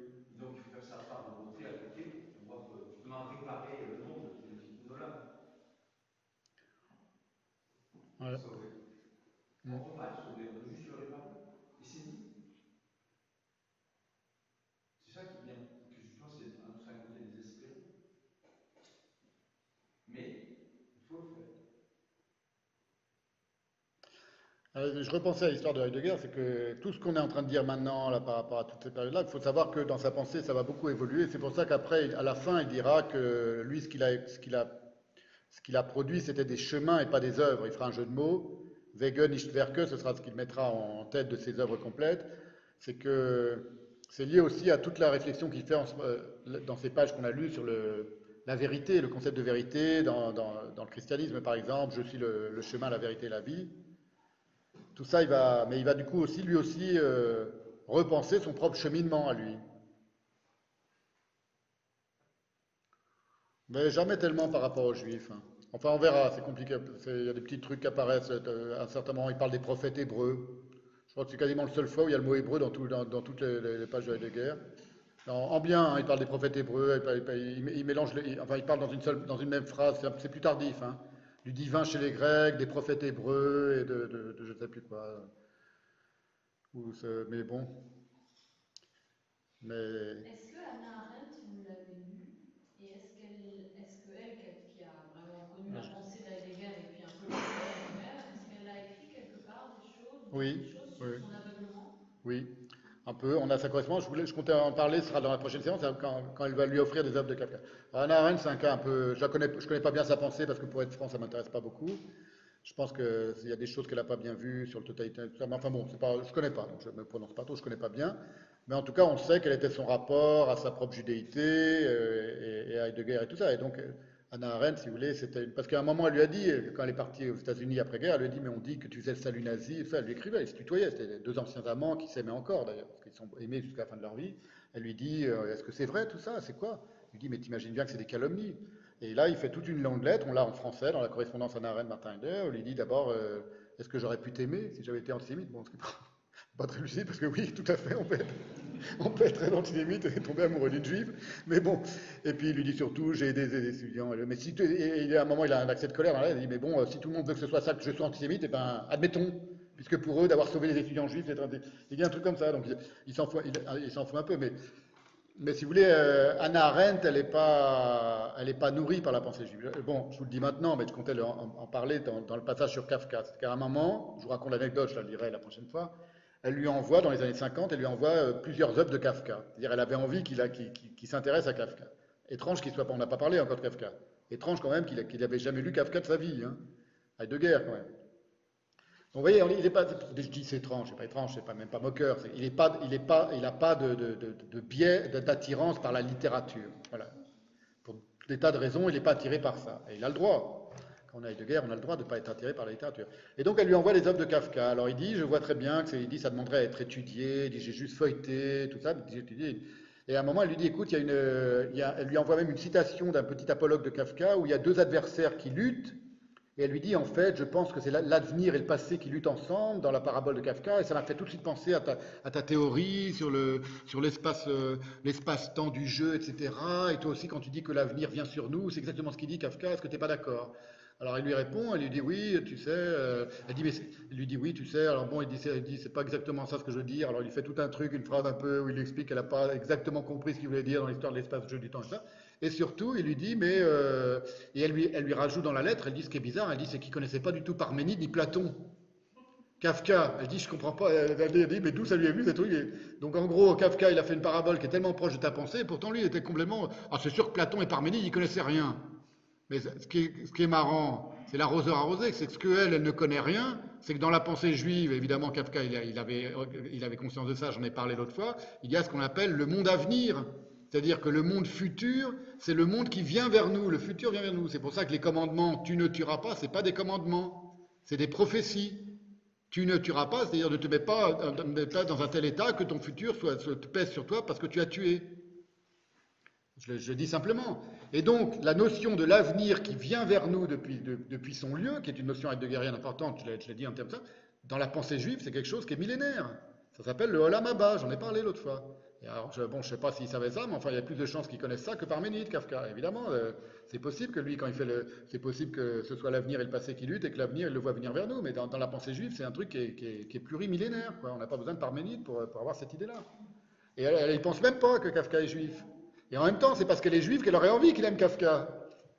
Pourquoi elle lui envoie toutes les œuvres complètes de Kafka euh, Anna Arendt, évidemment. Elle voudrait qu'elle dise Tiens, tu vois, il y a quand même des génies chez les juifs. Ben non, ça lui a pas plu. bon, j'interprète, hein, c'est pas dit comme ça, mais. Aussi pour lui faire lire une autre littérature, parce qu'en effet, mais ce que je trouve. Euh, Arendt, justement, elle a vu que, ce que, que, que Heidegger, le problème, c'était aussi qu'il était un philosophe, au sens où vous le critiquiez au tout début. Elle a, et c'est pour ça que je trouve que, à mon avis, elle est plus intéressante pour vous que ce que vous en dites, parce qu'elle a dit des choses très très précises là-dedans, dans sa correspondance, dans son journal et dans divers textes, mais qui sont pas du tout ça parle de Heidegger, c'est toujours ambivalent, parce qu'elle dit, elle, elle, elle, a des, elle a des, des, des analyses critiques très très, euh, je trouve, justes, enfin précises sur le moment euh, où le philosophe en lui lui a fait euh, se tromper fondamentalement. Ah, sur Heidegger, elle dit ça? Oui. Ah, je connais pas. Ah oui, c'est intéressant, mais je connais pas du tout. Elle, elle, elle, utilise la fable d'un renard qui, je sais plus, qui tombe dans son propre piège, un renard trop rusé, qui tombe dans son, son propre piège. Et c'est tout, le, tout le crédit qu'elle a fait à l'action. La, enfin, elle, elle, a, elle, a, elle a montré que Heidegger, elle n'a pas démontré en long, en large, en travers, parce qu'elle est restée toujours assez discrète là-dessus, mais que, mais que Heidegger était, euh, euh, s'était fondamentalement trompé sur le crédit que, philosophe il pouvait faire à l'action politique, surtout euh, tel que le nazisme l'avait illustré. Quoi. Et ça, c'est un, problème de philosophe. Hein. C'est pas, le premier. Mais Hein. c'est aussi sa résistance à elle vis-à-vis de la jante philosophique qui est Ah oui. intéressante. Qui, qui Ah, bien sûr, mais je pas en fait, oui. Elle était une femme d'ailleurs, Mm. et, euh, et d'ailleurs qui se poursuit aujourd'hui parce qu'il y a un mépris chez les philosophes de, chez beaucoup de philosophes de Harem. Ah, je sais pas. Moi, je croyais qu'elle était adulée par tout le monde. euh, je sais une, pas. penseuse de l'action. Donc elle, a- Mm. elle, a- vraiment intéressée à, la- à ce qu'il y a de complètement différent entre le domaine de l'action et le domaine de la pensée, comment elle a essayé d'articuler ces trucs-là à partir de, de, de l'énorme erreur de Heidegger, qu'elle a aimé en effet jusqu'au bout, mais elle a pensé ce qu'il y avait justement à l'intérieur de, ce- de son, de son Mm. système de, fondamentalement erroné, quoi, Mm. dans le domaine de l'action et du crédit fait à l'action. Ça n'a pas duré longtemps non plus, il faut se rappeler. Hein. Chez Heidegger, ça n'a pas duré longtemps. Il, a très vite, euh, il est très vite euh, revenu sur son erreur. il compris ce qu'il a fait.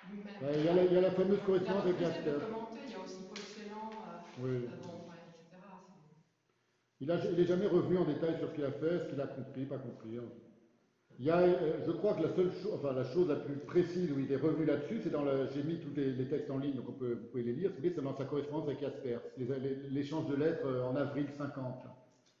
Là, où il en parle vraiment, euh, il en parle avec Jasper, il ouvre son cœur et il dit oui, j'ai, enfin il dit plein de choses, vous verrez, c'était un échange de 10 lettres et à un moment, Jasper dit pour moi, vous avez été comme un enfant, euh, vous avez eu la candeur d'un enfant, vous n'avez rien compris à ce qui arrivait, et Heidegger dit vous avez raison, la métaphore de l'enfant est parfaite. Euh, et il dit il faut avouer, euh, à partir de 34, 35, tout est parti à l'abîme, il faut avouer que les juifs et les socialistes avaient vu, mieux vu que nous avant nous. Donc il remet ça dans un contexte. ils ont compris avant nous ce qui était en train d'arriver à l'Allemagne et, et qui était Hitler. Il le dit noir sur blanc, les juifs et les socialistes. Et il dit après, il dit une autre phrase, parce qu'il est ambigu, hein. J'en parlerai plus tard. Il dit maintenant c'est notre tour. Et qu'est-ce qu'il veut dire par là? Il termine cette phrase, donc cette phrase où il reconnaît qu'il a eu honte, il a, honte de ce qu'il a, fait, de son erreur, etc., d'avoir endossé Hitler. Parce que Jaspers lui dit, Jaspers s'était marié à une juive. Et donc Jaspers lui dit, euh, à un moment, on n'a plus de nouvelles de vous, et on a considéré que vous ne vouliez pas venir dans notre maison parce qu'elle était habitée par une juive. Et Heidegger, qui n'avait pas répondu à Jaspers depuis des années, mais parce que les lettres n'étaient pas arrivées et tout ça, bon, on ne sait pas exactement pourquoi, il lui écrit, il est vraiment blessé, il lui dit, écoutez, il dit, ce n'est pas du tout parce qu'il y avait une, il fait toute une lettre et dans laquelle il lui dit, c'est pas du tout parce qu'il y avait une juive dans votre maison que je ne suis pas venu vous voir à partir de 34, il dit, c'est parce que, ou 33, il dit, c'est parce que j'avais honte. Alors bon, on peut dire, euh, est-ce que c'est vrai, est-ce que c'est pas vrai? Bon, considérons qu'il ne ment pas. Et c'est là qu'il va tout développer, il va y avoir leur échange de trucs, et c'est là où il dit tout est parti à l'abîme, et les, juifs et les socialistes allemands ont, ont- ont été plus lucides que nous, ils ont vu, on a été aveuglés. Et maintenant c'est notre tour. Et quand il dit maintenant c'est notre tour, j'y reviendrai, il n'est pas loin de penser que maintenant c'est aux Allemands d'être persécutés par les autres. Parce que dans ce fameux texte, La dévastation et l'attente, il fait toute une analyse de ce que devient le peuple allemand maintenant que c'est plus le peuple des poètes et des penseurs qu'il a perdu la guerre. C'est un texte, des textes qui datent de 45 et où il décrit à un moment quasiment, c'est dans les carnets noirs de la même époque, il dit que l'Allemagne est devenue comme un immense camp de concentration.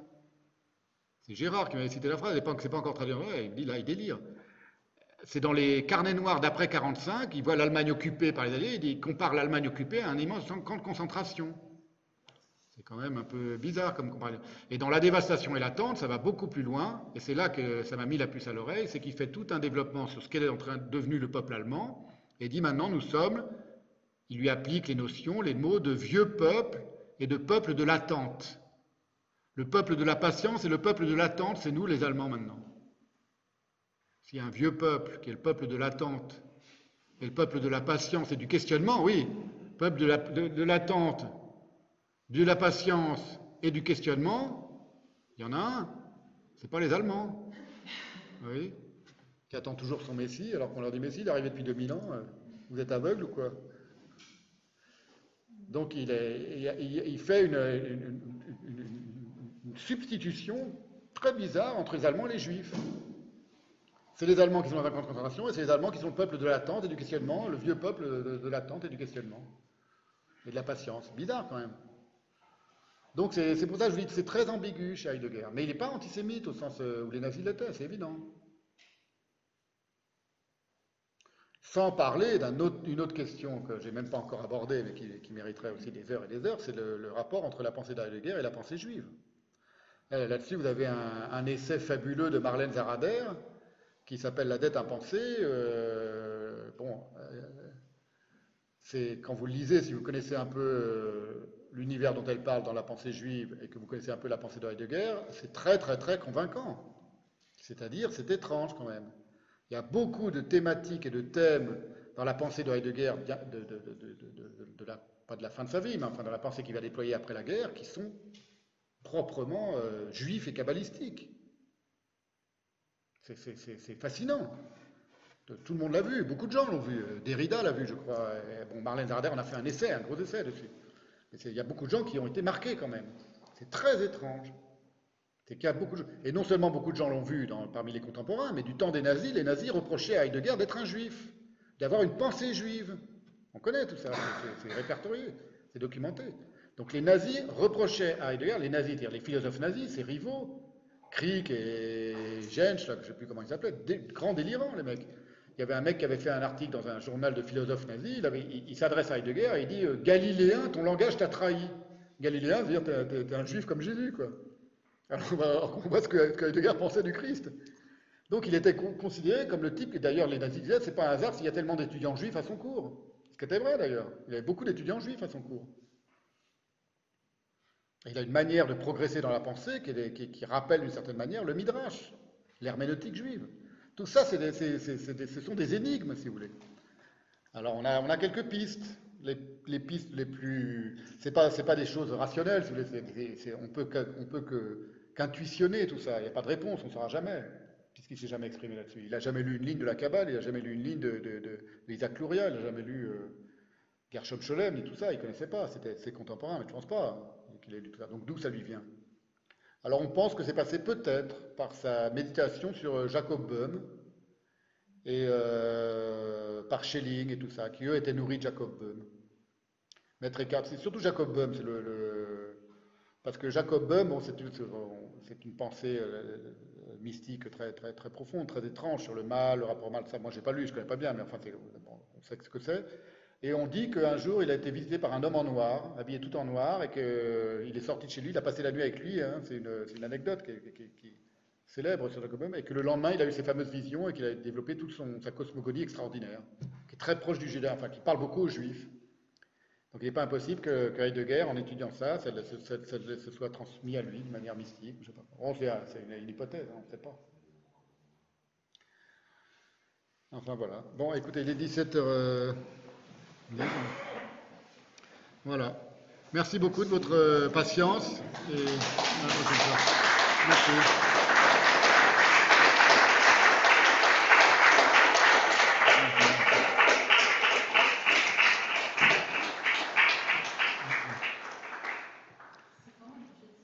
Ben dans 15 jours, non, c'est pas ici, non, ce sera sûr. Ce sera dans.